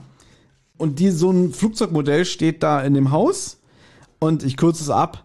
Da ist eine Kiste drin, man kann das irgendwie öffnen, dieses Flugzeugmodell, und da ist eine Kiste drin mit ganz viel seltenen Münzen. Warum ich das mache? Die heißt halt Spruce Goose, ja. Ja. Ja, hat man auch gesehen in dem Film Aviator mit Leonardo DiCaprio. Du wolltest es abkürzen? Ja, naja, gut. Äh, Du kennst doch die Folge hier bei Simpsons, ne? Steigen Sie in den Fichtenelch. Ja, genau. Steigen Sie Aber ein. Sir, steigen Sie ein.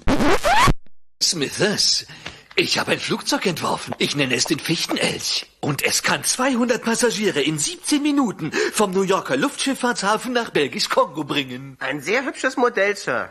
Ein Modell? Auf zum Kernkraftwerk, wir nehmen den Fichtenelch. Steigen Sie ein. Aber Sir... Ich habe gesagt, steigen Sie ein. Und es ist dieses Modell? Also die Spruce Goose ist äh, übersetzt mit Fichtengans auf Deutsch, ja.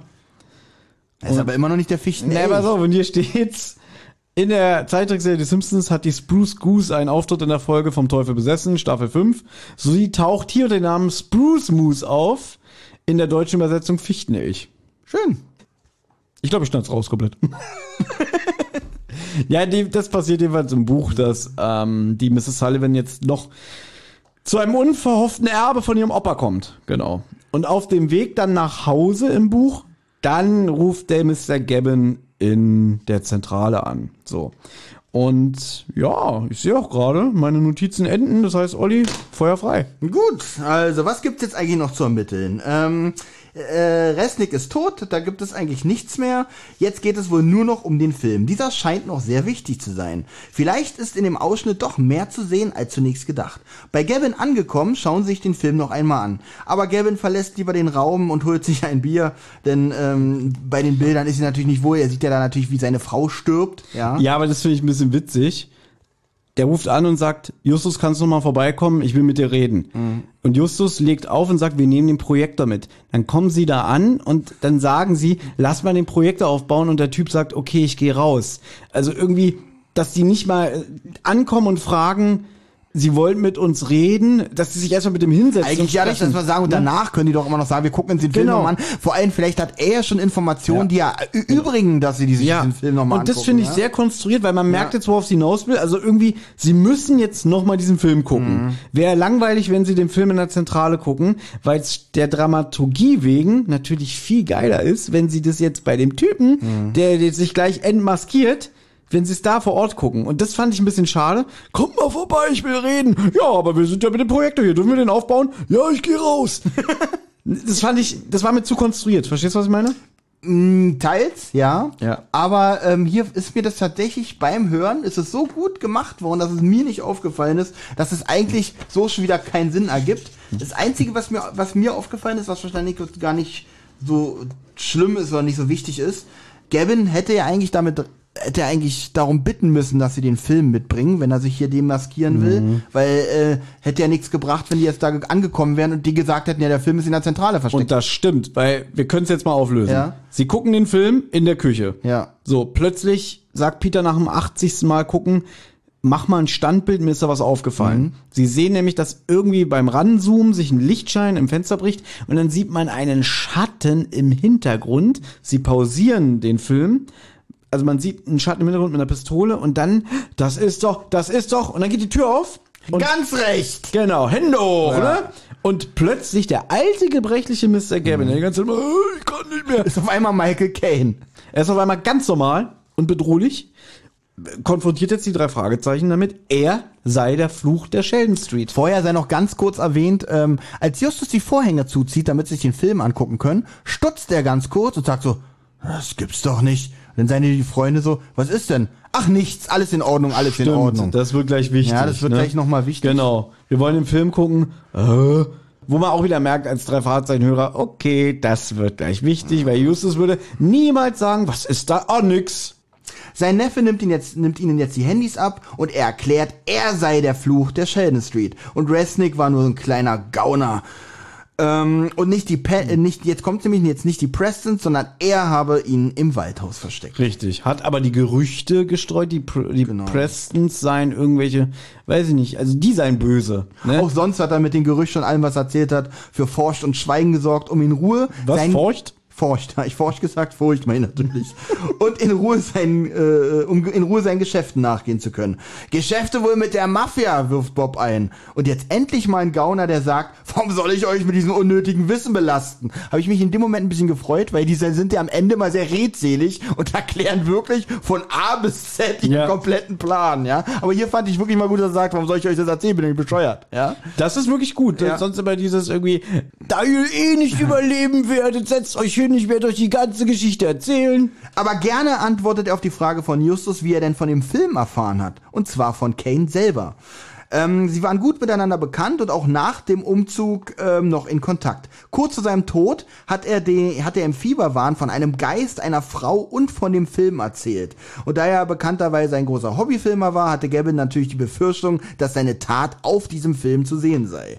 Aber wo der Film versteckt war, hat er nicht genau verraten, nur immer das Wort Nova ähm, erwähnt. Nach seinem Ablehnen, nach seinem Ableben half Gavin denn Mrs. Sullivan, äh, Sullivan, Sullivan Mrs. Sabbeln. Mrs. Sullivan mit dem Nachlass und konnte so herumschnüffeln. Zunächst ohne Erfolg.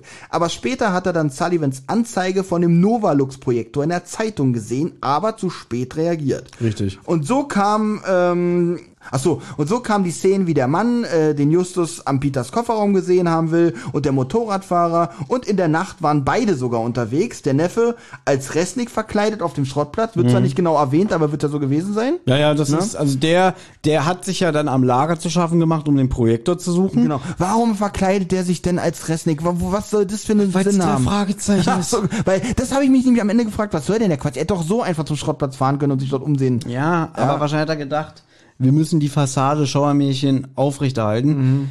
Es, das, das, Das, sind ja ich, so typische drei Fragezeichen. meinte ich mit Auflösungen konstruiert. Ja, ja, okay, da gebe ich dir auf jeden Fall recht, ja. Und Gavin war im Waldhaus, um den äh, beiden Kollegen einen gehörigen Schrecken einzujagen, damit sie von dem Fall ablassen. Aber in dem Fall ja ohne Erfolg, wie wir wissen. So, und jetzt sitzen wir hier. Und jetzt sagt er auch, euretwegen war ich nun tatsächlich gezwungen, doch noch direkt in Erscheinung zu treten, wo ich das immer vermeiden wollte. Nach, also wirklich hier jahrzehntelang immer den alten, gebrechlichen Mann mimen, ja. Und jetzt denkt er sich so, ich hab die Schnauze voll. Ist das nicht anstrengend auch? Ja, ja da hat er wahrscheinlich gedacht so, boah, wäre doch richtig effektvoll, wenn ich jetzt die Tür aufreiße sage, ganz recht. Das Motiv war, dass sich Gavins Frau von ihm trennen wollte und ihn und Resnick verraten wollte. Und das ist jetzt wirklich creepy, ne? Weil sie ja auch, also hier im Buch steht es ja auch so schön, ich denke mal, das ist jetzt auch die wörtliche Rede. Erneut breitete sich ein böses Grinsen auf Mr. Gavins Gesicht aus. Keineswegs. Elisas Schreie waren tatsächlich schlimm. Allerdings schrie sie nicht wegen Resnick, sondern wegen mir. Sie wollte sich von mir trennen und drohte, Resnick und mich zu verraten. Was ist mit ihr passiert? fragte Bob beunruhigt. Nun, die offizielle Version für die Nachbarn war, dass wir uns getrennt hatten. In Justus Magengrube breitete sich ein äußerst ungutes Gefühl aus. Und. Der Kuchen, den, den er vom Asphalt geschleckt hat. Und in Wahrheit? Hm, Sagen wir mal so, einen onkelhaften Tonfall vor. Das ist auch schön. Auf meine Veranlassung hin hat Eliza eine sehr lange Reise angetreten. Aus juristischer Sicht wäre es daher wenig ratsam für mich, diesen Ausschnitt unzerstört zu lassen. Dürfte ich nun also um die Filmrolle bitten, und ich nehme es gleich vorweg, im Buch wird, ich weiß nicht, ob es Cotta auch im, im, im Hörspiel sagt, aber es wird nicht aufgelöst, was mit der Frau ist. Ob sie wirklich tot Na, ist oder... Also ich, also ich muss ganz ehrlich sagen, seine Andeutungen sind schon sehr eindeutig. Ich gehe davon aus, aber Cotta sagt am Ende noch so, wir ermitteln jetzt, vielleicht hat er das ja wirklich wortwörtlich gemeint und sie ins Ausland verfrachtet. Glaube ich nicht, weil guck mal, Ja. in der Szene wird, sieht man Resnick und ihn Ja. und sie, sie, er zielt mit einer Waffe auf Ja. sie. So, wie wird die Sache ausgegangen sein? So, und hier hast du einen Reisepass, hier hast du Ja, ein genau, Ticket. genau. Ja, viel, viel Spaß in Und- Hamburg. und hier ist eine Kugel. Viel Spaß in Hamburg. Ich glaube auch, dass sie tot ist, aber ich glaube, man will halt wieder so ein bisschen harmlos für ein Kinderbuch enden. Das ist alles gut, die, die, die ist jetzt Ich ganz viel Eis. man will es deswegen nicht erwähnen. Man will es Ja. deswegen. Äh, aber dadurch ist es ja eigentlich noch Ist besser. ja wieder schön eigentlich. Ja. Ja, weil man sich jetzt wieder das in seiner eigenen Fantasie ausmalen lassen kann. Was haben sie mit der gemacht? Hm. Haben sie die äh, gevierteilt? Haben sie die an einem, äh, an einem Stein im See geworfen? Ja. Das, das gibt noch eine, gibt's noch eine 18er Version von dieser Folge? Ja, weiß ich nicht. Man könnte ja mal irgendwann vielleicht mal Hendrik Buchner fragen, ob er ein ist ja manchmal so, dass der Autor sagt, ja, Mai, ich weiß, was die mit dir gemacht haben, habe ich aber nicht aufgeschrieben. Nee, er wird antworten, Tim hat auch schon geschrieben, dass ich euch nichts einspreche. ähm, was ich mich frage, der war nicht schlecht. hatte Gavin äh, die ganze Zeit schon vor, an diesem Tag das jetzt aufzulösen? Oder war es eine spontane Entscheidung, weil sie jetzt den Schatten im Film entdeckt haben? Dann dachte er vielleicht, ach ja, der Film ist jetzt hier, die Jungs sind jetzt hier, machen wir es doch jetzt. Fassen wir nochmal zusammen. Er liest in der Zeitung, Novalux Projekte Genau. zu verkaufen. Er weiß, das ist von dem Heini, von dem Opa, der damals ihn im Fieber war, nochmal angerufen hat und meinte, komm mal vorbei. Der dachte ja wirklich bis zum Schluss, das ist ein guter. Und der erzählt ihn in seiner, in seinem dementen Fieberträumen, Frau am Fenster, tot. Dann denkt er, scheiße, der hat das gefilmt. Wo ist dieses Ding? Und der konnte es ihm aber nicht mal beantworten, weil er halt wirklich, es ging zu Ende.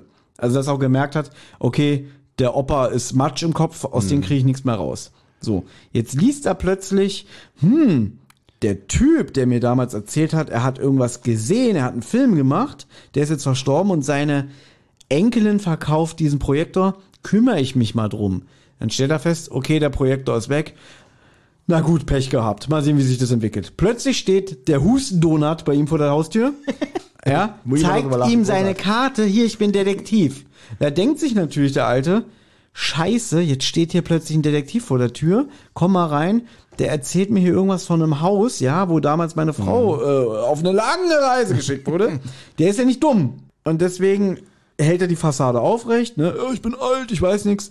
Und wird dann wahrscheinlich sich mit seinem missratenen Neffen auch beraten haben, was machen wir jetzt mit diesen Jungs hier, ne?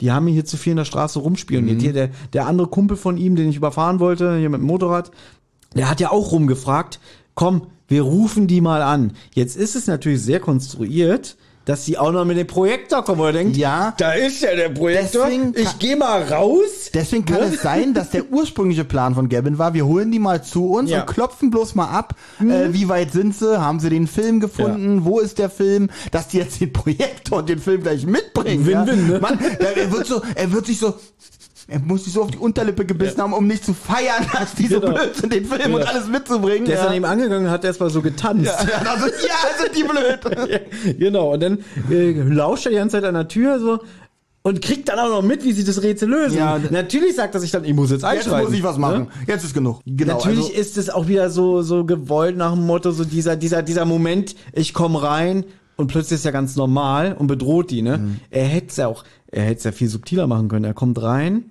ne? So, so wie jetzt hier bei Tödliche Regie, ich hab euch was zu trinken mitgebracht. Hier, lass mal anstoßen und dann ist da Gift drin oder so. Ja, aber vielleicht hat er kein Gift. Nicht jeder hat. Thomas, ich weiß nicht, in was für einer Welt du lebst, aber nicht jeder hat tödliches Gift zu Hause. Na gut, es gibt auch Leute, die immun sind. Ich gebe dir jedes Mal, wenn du hier bist, ein Getränk mit Ja, Gift drin. ich- Und du stirbst einfach nicht. Schmeckt das jeder mal aus. Das, das trinke ich. Daraus ist, daraus ist mein Pilsator übrigens gemacht, dass ich immer trinke. Ja, also, Also.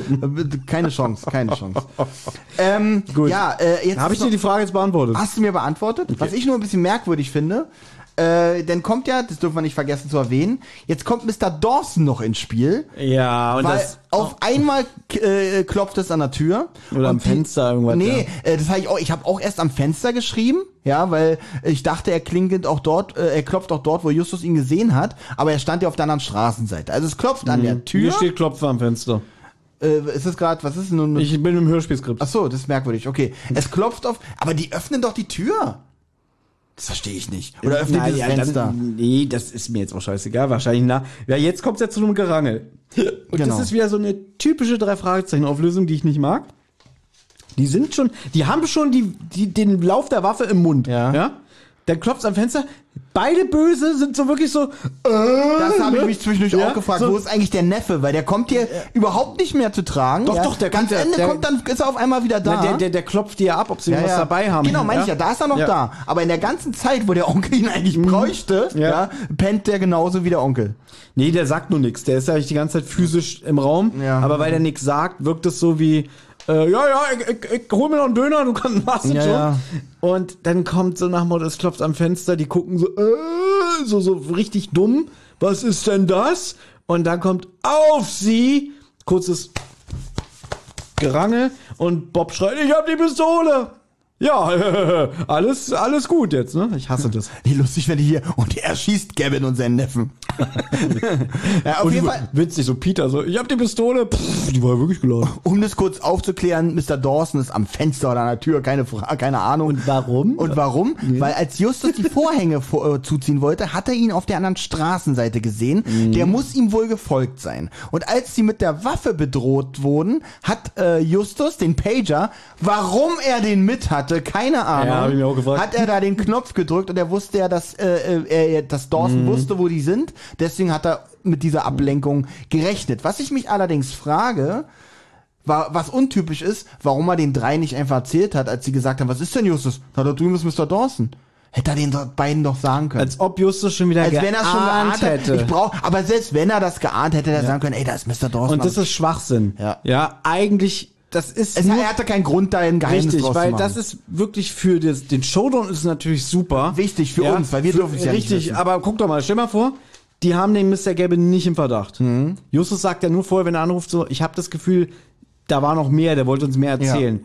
Aber es kommt für mich nicht einmal im Hörspiel und auch nicht im Buch rüber, dass Justus sagt, vielleicht doch der Mr. Gabbin. Er sagt ja von vornherein, der ist zu alt, der kann es Mhm. Genau. nicht sein, ne? So, jetzt steht er am Fenster, macht auf und so die Vorhänge und so, hä, was ist denn Justus? Nichts. Das wirkt wieder so wie Justus weiß was, Mhm. behält es aber für sich. Kann natürlich sein. Ist ja auch so ein, so ein Element, was so drei Fragezeichen typisch Das ist. macht doch nur Sinn, wenn er den Mr. Gabbin im Verdacht hätte. Wir wissen es ja nicht. Er, nee, nee, hat er, aber wir gehen jetzt mal davon aus, er hat ihn nicht. Dann könnte er sagen, recht, ja. ey Jungs, da drüben ist schon wieder der Genau. Mr. Dawson.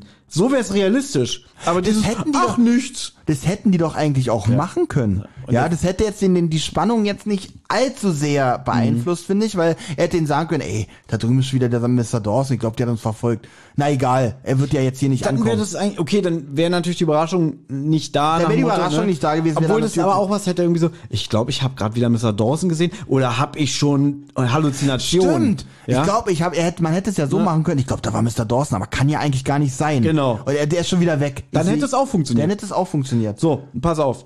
Jetzt nämlich noch eine Sache, habe ich mich gefragt. Der Mr. Dawson, beim ersten Mal haut er fast Justus auf die Fresse. Hm. Beim zweiten Mal sagt er zu Bob, "Ja, ich bin ganz harmlos, ich mag euch doch und ihr mögt mich auch und hier ist mein Pager. Wir wissen ja, warum er die ganze Zeit hinter denen her Ja. ist. Ne? Das kommt ja gleich aus, ist ja der Abschlussgag. Ja. Muss, muss ich auch fragen, ob es ein guter Abschlussgag ist. Aber Gefällt- das machen wir ja, gleich. machen wir ja? gleich. Ich habe mich gefragt, der Mr. Dawson, der kriegt ja jetzt gleich seinen Willen Mhm. in der nächsten Szene. Aber Justus sagt so, er scheint uns verfolgt zu haben. Gott sei Dank, dann habe ich den Pager gedrückt. Da habe ich mich gefragt, was wollte Mr. Dawson? Klebt er den jetzt die ganze Zeit am Arsch? Für mich wirkt es so wie, als hätte er eine Gelegenheit abgewartet. Nicht, dass die sagen, ach Mensch, du bist ja schon wieder hier, hast ihn, sondern eher wie, dass er vielleicht nochmal auf perfide Art und Weise probiert, den äh, Ne? Projektor zu kriegen. Oder ich habe mir vorgestellt, so in der dunklen Ecke, haut die Jungs, schlägt sie nieder und klaut den Projektor. Hätte aber auch sein können, dass er tatsächlich, dass er tatsächlich immer in der Nähe des äh, Schrottplatzes ist, weil er ja hofft, den- dass die noch irgendwie zum Verkauf Ja. angeboten wird. Und die haben gesehen, wie die mit dem Projektor ins Auto gestiegen sind und dachten so, vielleicht wollen sie die man, dem jemand Ah. anderen verkaufen. Okay. Ja, und dann kann ich da einsteigen und sagen, ach, sie haben den für 500 Dollar gekauft, ich gebe ihnen 1000 Dollar. Ja. Dann hätte er trotzdem noch alles Das ist geklappt. ein guter Einwand, dass Ja. er wieder gesehen hat. Scheiße, die haben den Projektor. Ich folge mal, mal sehen, was damit passiert. Genau. Vielleicht gibt der mehr Geld als ich, dann kaufe ich den dem ab. Das ist ein guter Einwand. Genau. Ansonsten frage ich mich, der Typ muss ja auch ein Privatleben haben oder auch mal arbeiten. ne? Ja, nicht. Dass er jetzt sagt, pass auf, ich gebe dir meinen Pager. Ich bin jetzt zwei Jahre in Rocky Beach und warte, bis ihr euch meldet. Und ich schlafe nicht. Nee, ich bleibe so lange in meinem Genau. Auto vor dem Schrottplatz, bis mein Pager klingelt. Auf jeden Fall, Ende gut, alles gut. Sie können die Bösen äh, überwältigen, dank Mr. Dawsons Hilfe.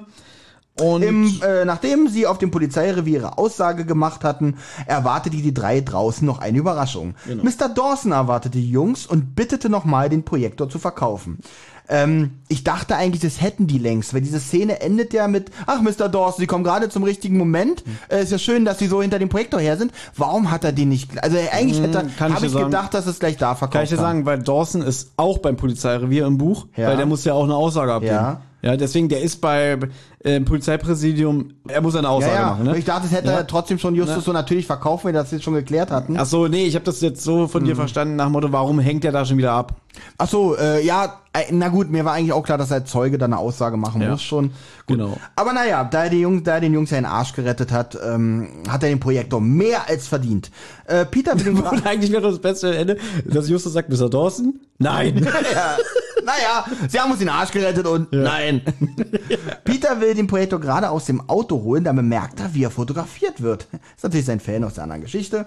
Er übergibt den Projektor und Dawson zahlt die 200 Dollar. Was mich ein bisschen wundert, weil der, den Justus, den ich aus den ganz alten Folgen kenne, wie damals mit dem, mit dem, äh, mit dem Koffer, hier, äh, der sprechende Totenkopf. Ja. Nein, Ein Dollar. Nee, genau. Nein, wir nehmen nicht mehr für den Projektor, als wir selber bezahlt haben. Mhm. Aber die haben tatsächlich, aber sonst hätte ja der Gag nicht funktioniert. Aber die haben tatsächlich, obwohl der wäre der Gag noch Wäre noch witziger, wäre noch witziger gewesen, ja. Also müsste, er müsste eigentlich fünf kriegen, auf, ne? genau, genau. Fünf Dollar gibt. Pass auf, angenommen Dawson sagt, oh, ist ja nett von euch, hier, ich gebe euch fünf Dollar. Ihr Vollidioten, auf der Fachmesse kriege ich dafür acht bis 10.000 Dollar.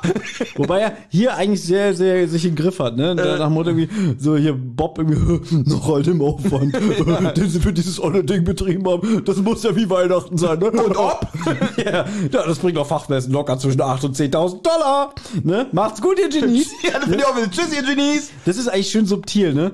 Er könnte auch sagen, weil er ist volle Idioten, wirklich. Ja. Und auch alles gut gespielt mit Bastian Pastewkas äh, äh, äh, sympathischer Stimme, wirklich gut gemacht. Ein schöner Abgang, ich habe sogar geschrieben, cooler Abgang von ihm.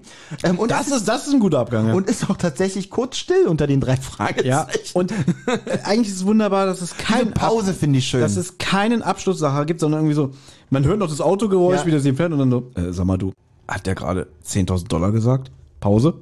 Ja, ähm, ich glaube, ich habe oder auch sowas gehört, ne? Pause? Justus? Hm. Wer ist dafür, dass wir dieses Detail aus dem Protokoll streichen? Ich, ich. Und Ende. Schön, oder? Und jetzt denk noch mal ganz kurz zurück an, war das bei Fremder Freund, wo sie dann in Jill's Place die 200 Dollar, jetzt ist die Szene ja noch witziger, wenn man die Folge zuerst hört und wenn man später hört, wenn der Mr. Dawson 200 Dollar gibt, Ja. die diese Filmrolle da nicht gefunden haben, äh, deswegen behalten sie ja den Scheiß in dieser Folge. Beim fremden Freund kommt er an, hier, ich gebe dir 200 Dollar, das müssen wir feiern, juhu, ist ja eigentlich noch witziger, ne? Dass sie da, weil sie da eben nicht wissen, wie viel man dafür kriegt, ne? Und hier verrät er das denen ja. Witzig. Die feiern so mit den 200 Dollar, er feiert mit den 10.000 Dollar so in einem Bild, so juhu. Genau. Deswegen, das Ja. macht äh, im Nachhinein noch diese Szene aus dem fremden Freund noch besser. Übrigens hat, ich weiß gar nicht, ob du das soweit gehört hast, diese Hörspielfolge hat eine After-Credit-Scene. Haben alle. Alle drei haben eine. Ja? Oh Gott, ich hab, jetzt merkt man, dass ich zum ersten Mal die Folge einfach hab weiterlaufen lassen. Na, äh, ich kann es nochmal zusammenfassen. Ich glaube, am Ende von der im Zeichen der Ritter-Folge Ja. ist die After-Credit-Scene, dass äh, der Mr. Dawson reinkommt und sagt so, Entschuldigung, habt ihr euch das nochmal überlegt mit dem Projektor? Und in der fremde Freund-Folge kommt Cotta an und sagt, sag mal, könnt ihr nicht doch nochmal vorbeikommen und wir gucken uns die Graffitis an.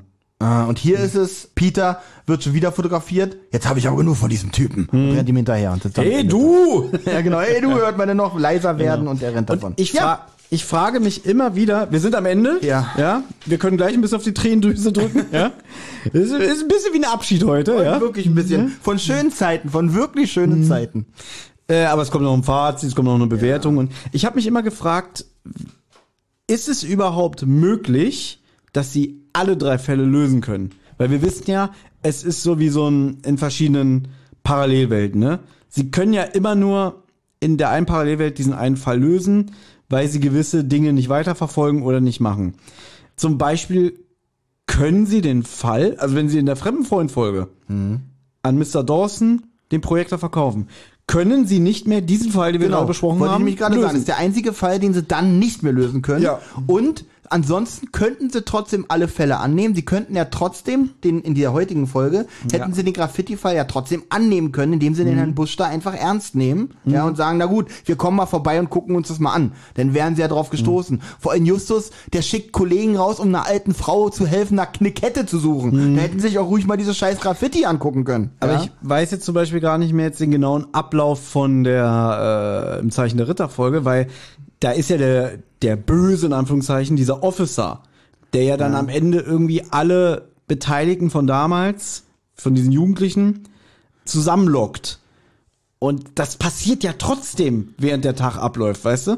Deswegen bin ich mir gar nicht so sicher, wenn alles andere genauso passiert, ohne das Einschreiten der Detektive, ob sie trotzdem alle Fol- Folgen lösen können. Ich glaube nämlich, dass sie den, den Fall hier, die, ähm, Sheldon Street, könnten sie in der äh, Bob-Folge lösen, weil da haben sie doch den Projektor und gucken sich dieses Video an, wo die diese Geisterbeschwörung gemacht haben und dann fängt sie an zu brennen. Und da finden sie auch die Filmrolle aus der Folge hier und sagen, pack die mal beiseite, gucken wir uns später an. Also da könnten sie es theoretisch lösen. Aber sind wir mal ehrlich, wenn äh, die Autoren dazu gedrängt wären, das so zu drehen, dass sie alles lösen müssen in einer nochmal Sonderfolge, die äh, die Anschlussfolge an der Dreitag, dann würden sie alles so biegen, dass es klappt. Ja, da, da, da, da gebe ich dir recht, aber es geht ja jetzt. Jetzt mit den Tatsachen, die jetzt herrschen. Jetzt ja, geht's ja. einfach nur um deine Fantasie. Also ich finde es ein schönes Gedankenkonstrukt, äh, was man denkt, haben, ist es überhaupt Mhm. möglich, je nach Ausgangslage von welcher Folge, ob sie die anderen Fälle überhaupt lösen Ich können? glaube, fremder Feind eigentlich nicht, weil äh, Justus geht, äh, Peter geht ja nicht ins Bad jetzt zum Beispiel in der Folge.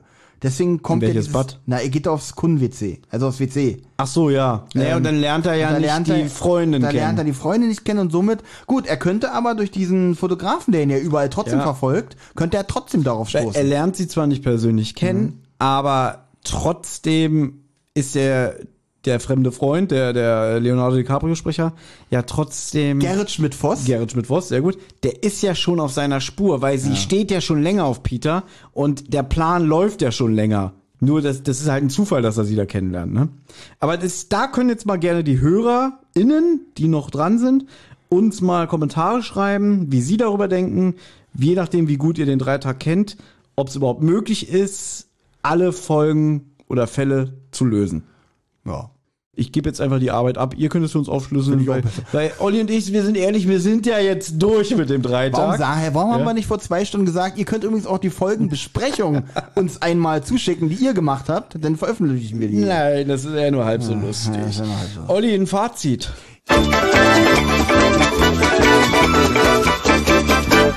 Das Fazit. Ja, also ich muss ganz ehrlich sagen, wie ich schon erwähnt habe, keine, also für so eine lange Folge, für eine 80-minütige Folge, nicht eine Szene, wo ich mich ein bisschen fremdgeschämt habe, kein Overacting, alles gut, alles sauber, gute Stimmung, die Story hat also ein paar konstruierte Szenen, wo ich auch ein bisschen mit den Augen rollen muss. Ähm, Justus ist mir hier, kommt mir hier ein bisschen zu blöd bei weg, muss ich ganz ehrlich sagen. Der ist nicht ganz so auf Zack, wie ich es erwartet habe. In der, darf man ja, muss man ja erwähnen, Justus-Folge tatsächlich. Was auch nicht so ganz hervorgeht, ist, dass es eine Justus-Folge ist, weil Ja. eigentlich ist es eine normale Drei-Fragezeichen-Folge, wo in meinen Augen alle drei gleichmäßig äh, äh, ihre, ihren Bühnenauftritt haben, sage ich mal. Mhm. Was in den anderen Folgen ja nicht äh, war, äh, fremder Feind, äh, fremder Freund, ist ja tatsächlich äh, äh, wirklich, äh, dreht sich fast nur um Peter. Peter wird begleitet, Peter ist oft alleine, Mhm. ja. Die Bob-Folge genauso, Bob wird Na, nicht begleitet. ganz. Da ist die erste Hälfte, finde ich, sehr Justus und Peter im Fokus. Okay. Erst so ab der Hälfte kommt so diese Stärke von Bob mit dem Recherchieren und so raus. Aber hier halt gar nicht. Also hier sind alle drei gleichmäßig vertreten, deswegen eine normale Drei-Fragezeichen-Folge. Mhm. Ich fand auch die Auflösung tatsächlich ganz gut. Ja, ich finde auch gen- generell immer gut, wenn es um Geister geht oder sowas. Mhm. Hier hatte ich auch so ein bisschen Angst vor einer Mann unterm Laken-Auflösung, ja. Was es ja im Prinzip so halb ist. Naja, aber äh, eigentlich nicht, weil es war ja wirklich eine bedrohliche Ja, Situation und es war ja nicht, um jemanden zu verjagen oder einzuschüchtern. Mhm. Ne? Das war ja eine reelle Scheiß-Situation in dem Was Moment. mir ein bisschen fehlt, ist hier, gut, der ist ein alt. Ah, es brummt schon wieder. Was mir ein bisschen fehlt, ist hier, ich meine, gut, ist ein alter Schmalfilm, auf dem sie es gesehen haben, aber dass man nicht so genau hinguckt, äh, dass die Geistergestalt, ja, dass zumindest Justus sagt, naja, es könnte auch ein normaler Mensch sein mit heller Haut und einer Augenklappe halt. Es macht aus dem Menschen nicht gleich einen Geist. Aber gut, muss natürlich aufrechterhalten werden, um die Folge spannend zu halten. Ja. Ich will es abschließend sagen, ich gebe der Folge acht Punkte. Oh. Ja. Weil, Okay. weil ich habe mich, ich habe, ich habe fast sieben Seiten geschrieben Mhm. und ich war zwischendurch nicht genervt, wie ich es oft bin. Oh, was kommt denn jetzt noch? Was kommt denn jetzt noch? Was kommt denn jetzt noch? Nein, ich war Mhm. beim Hören und beim Schreiben tatsächlich amüsiert. Und das überrascht mich jetzt, Ja. weil damit ist ja die Folge, dieses Segment aus dem Dreitag bei dir die erfolgreichste. Ja, auf jeden Fall. Oder beliebteste oder beste. Aber liegt vielleicht ne? auch daran, dass wirklich alle drei, es ist, ist eine Peter-Folge, Peter ist ja sehr lustig, Mhm. finde ich. Bob, seine aggressiven Elemente und ne, Justus, Justus kommt mir ein bisschen zu blöd weg, finde ich. Gut. Ähm, mein Fazit ist, ich habe ja schon öfter gesagt, dass der Dreitag an sich als komplettes Special für mich sehr gelungen ist. Sehr gute Sprecher. Ich finde die drei Sprecher hier auch, äh, also die, die hier, ähm, Oliver, Andreas und Jens in Hochform, ja. Und ich ja auch weiß, in welchem Dunstkreis diese Folge damals entstanden ist, im 2010, was so drumherum war, so äh, von den regulären Folgen. Ja. Da waren sehr viele Stinker dabei. So, so damals. Also die wir jetzt scheiße finden oder die auch eine schlechten. na, wie du die findest, weiß Ach ich so. nicht. Dann müsstest du mal dich jetzt hinsetzen und die Folgen. Nein, nein, nein, so nein, nein, so zwischen nein, Folge nein, 100, lass mich nein. mal ausreden. Zwischen Folge 138 und 144 müsstest du mal dich durchhören und denken. Und genau in der Mitte steht so Elfenbeinturmartig Der Dreitag. der, Dreitag, äh, der da so rausragt. Ja, was so in, so in der Zeit so erschienen ist. Ah, okay, wenn ich jetzt sage, dass zum Beispiel kurz danach äh, Pokerolle entstanden, dann sagst du oh, gute Folge. Ja. gut, mit wem rede ich hier eigentlich? Auf jeden Fall, ich sag's einfach so, für mich ist es die schwächste Folge vom Dreitag. Oh. Weil einfach viele Sachen. Dann kann ich deinen Zettel schon mal vernichten. ja. Vielleicht hast du schon gemerkt, ich habe auch ein paar Sachen äh, schon erwähnt, die mir zu konstruiert waren. Ja, wo ich ja immer gesagt habe, dass es mich nicht gestört hat. an sich, also auch hier wieder, eigentlich ist das Jammern auf hohem Niveau, Ja. weil aber, ein Punkt. Aber erstmal finde ich die Folge ein bisschen zu lang. Sie ist kurzweilig, aber sie geht mir einen Ticken zu lang, finde ich. Und der Fall selber, was ermitteln sie denn? Sie ermitteln gar nicht so viel. Sie gehen einmal durch eine Straße, befragen sich, von äh, Kotter und so erfahren sie erst ziemlich zum Schluss was. Und die anderen Fälle aus dem fremden Freundenzeichen Dritter nehmen sehr viel Platz weg, ne? Dass man sagt so, hey, guck mal, da stehen welche vom Fernsehbusch. Hey, guck mal, da steht einer an deinem Auto. Oh, Tante Mathilda ist hingefallen mit dem Kuchen. So sehr viel nebenbei. Ja, es ist, es, es, es basiert hier alles nur auf Befragungen und, und was die, was die Leute denen halt sagen. Mehr in, und den Film, mehr Informationen. Also es gibt jetzt nicht irgendwie, dass die irgendwas Mhm. untersuchen. Ach so, na, die haben den Ring gefunden in dem Waldhaus. Das ist ein kleiner Hinweis. Und, und ja. wie gesagt, es ist alles sehr stimmungsvoll und gruselig umgesetzt.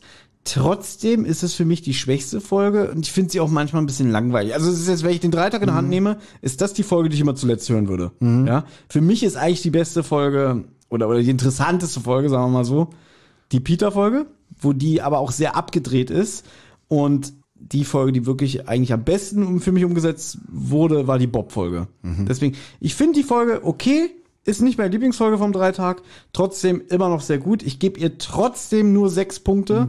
Es sind aber wirklich sehr wohlwollende, gute sechs Punkte. Ich hatte dich auch mit acht eingeschätzt tatsächlich. Ja, ich dachte, das war. Ich habe dich auch mit sechs eingeschätzt, Oh. weil ich habe gedacht, ich kenne dich ja. Es kommt das Argument zu lang. Aber ich finde, wir haben uns trotzdem eine kleine Trust Fist verdient, weil wir haben beide gedacht, wir sind gleicher Meinung und sind Ja, doch stimmt, nicht. ja. Ich habe gedacht, wir beide finden die geil, du hast gedacht, wir beide finden die so lala. Ja, deswegen. Und somit habe ich 6, 7, 8 gegeben, ne? Genau. Ja. Ne, ich jetzt auch. Sechs, Ach sieben, ja, acht, welche ne? hast, achso, du hast Bob Folge 8 Na, gegeben? Die, die fremde Freund, Peter-Folge hat von mir damals sieben bekommen. Ja. Bob hat acht und die hat jetzt sechs. Ja, du, das ist jetzt auch ähm, stimmungsabhängig. Vielleicht würde ich ihr morgen auch 6,5 oder 7 geben. Aber äh, der wenn wir jetzt hier wieder, aha, schön Fähnchen im Wind. Deswegen bleibe ich Ein jetzt bei den echter sechs. Fan. Ja, ich bleibe bei den sechs und Ja. deswegen, es sind Special-Punkte. Weil es ist ja ein Special. Es ist ja keine reguläre drei Fahrzeichen.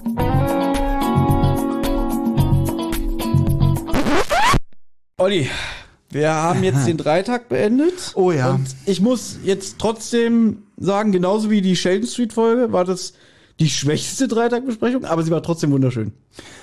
Okay. Ich, ich, nee, aber ich, ich bin dir sehr dankbar, weil mit diesem Satz, ich war gerade sehr, sehr traurig, dass diese Sache hier endet. Ja, unser, unser Bro, unsere Bro-Folge, möchte ich mal sagen. Ähm, dass eine Ära hier zu Ende geht. Aber mit diesem Satz bin ich ein bisschen weniger traurig, ja. Weil, angenommen, wir hätten jetzt noch eine Dreitag-Folge, ja, meinetwegen von Mr. Gavin, wie er da einfach sitzt und seine Rolle übt, äh, dann würde es einfach weiterhin bergab gehen, glaube ich. Von daher, glaube ich, bringen wir sie noch mit einem akzeptablen Ergebnis zu Ende. Ne? Ja. Ja. Aber vielleicht kannst du auch noch mal sagen, auch wenn du dich nicht mehr an die anderen Folgen erinnerst, fandest du den Dreitag als Special denn jetzt auch als Gesamtkonstrukt gut? Ja. Eine Ja. gute Idee. Ich finde das eine super Idee. Ausgangsposition, verschiedene Wege, ja. Ja. Ist jetzt nicht, also ist ähnlich so wie interaktiv, ja, wenn man so am Anfang wählen kann, äh, so, jetzt darfst du wählen. Fällt das Glas auf die Zeitung, fällt das Glas auf Mhm. Dings. Eigentlich ist es eine interaktive Folge, wo man eigentlich gesagt hat, na gut, wir wissen nicht, wie das technisch umsetzbar ist, Ja. aber machen wir einfach alle Stränge äh, zum Hören, ja. Ähm, fand ich sehr schön, hat mir Spaß gemacht. Das freut mich und natürlich bin ich ein bisschen traurig, dass es jetzt hier endet. Ach, jetzt, aber, jetzt, jetzt lass es. aber ich Thomas. verrate dir mal ein Geheimnis, Mach Olli. nicht selber lächerlich, ja? Es gibt noch mehr als, glaube ich, über 150 drei Fahrzeugfolgen, die wir noch besprechen können. Da ist bestimmt noch die eine oder andere dabei, die wir beide noch machen können. Glaubst du, wir können? Kann sein, dass es noch mal eine gute Tolli-Folge geben wird? Ja, das glaube ich schon. Welche, ich meine, du wählst ja mal die Folgen. Welche Folgen wählst du immer aus und sagst, ja, das könnte ich mit Olli besprechen, alleine? Ne, Was für Kriterien es wählst gibt du ganz aus? viele Folgen, wo ich so denke, nee, will ich mit Baby besprechen, nee, will ich mit Baby machen. Ja, ja. Ja, das ist gar nicht mal so einfach zwischen uns. Äh, aber da gibt es bestimmt noch. Also ich weiß ja, dass du zum Beispiel die bedrohte Rentsch machen willst. Ja. Aber da hast du ja schon gesagt, da muss Benjamin muss dabei Benjamin sein. auch mit bei ne? sein, das wird ein Happening. Ja. Es gibt eine Folge, die ich sehr gerne nur mit dir machen würde. Ja. Hör mal bitte auf zu klicken. Entschuldigung. Sonst, sonst du machst gerade den ganzen Dreitag-Flair kaputt. Warte einmal noch. So. Ähm, Schrecken aus dem Moor, Folge 126. Okay. Weil ich glaube, mark my words, das ist eine Folge, die dir sehr gut gefallen würde. Schrecken aus dem Moor. Schrecken aus dem Moor, Folge 126. Mhm. Das ist eine Folge, die ich sehr gerne mit dir machen würde. Da freue ich mich drauf. Ja? Vielleicht nicht mehr dieses Jahr. Freue ich mich drauf. Ja? So haben wir wieder was, was unsere Stimmung hochhält. Genau.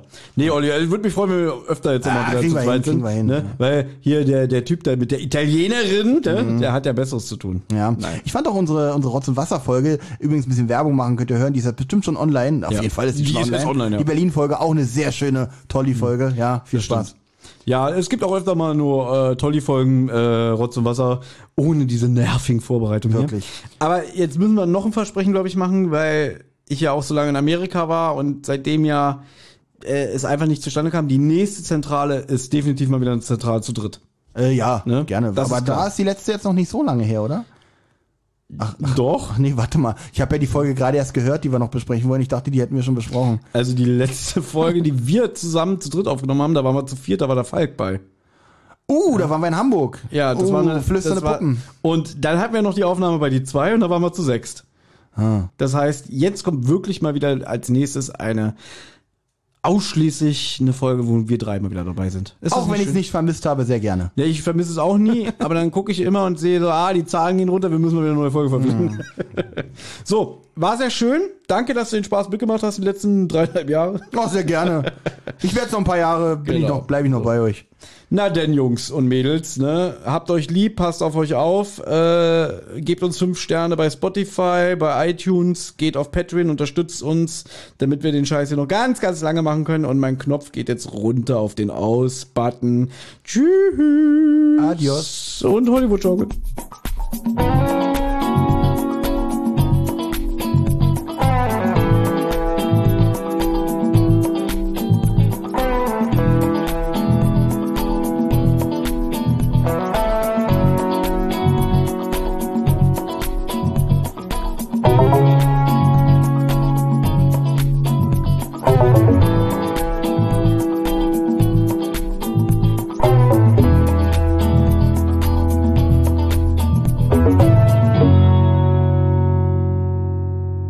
habt Anregungen, Lob oder Kritik?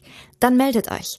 Das geht zum Beispiel über Twitter an @zentrale_die oder @wasserrotz. Oder ihr meldet euch über Instagram bei die_zentrale oder Rotz und Wasser Podcast. Sprachnachrichten über WhatsApp gehen natürlich auch. Die schickt ihr an 0178 1345 227. Und wer sich das jetzt alles nicht merken konnte und immer noch keine Lust hat zurückzuspulen, geht am besten einfach mal auf die Website rotzundwasser-podcast.de. Da findet ihr alle Folgen beider Podcasts und könnt auch dort ein paar Grüße hinterlassen. Die Folgen und vieles mehr findet ihr aber natürlich auch auf YouTube im Channel Rotz und Wasser. Das war aber noch gar nicht alles. Wer Thomas, Benjamin und Olli nämlich gern unterstützen würde, damit die drei uns auch weiterhin so wunderbar unterhalten können, der oder die schaut gerne mal auf patreon.com vorbei. Sucht einfach nach Rotz und Wasser. Jede Spende hilft und auf die Spender wartet exklusives Fan- und Bonusmaterial. Also, es lohnt sich.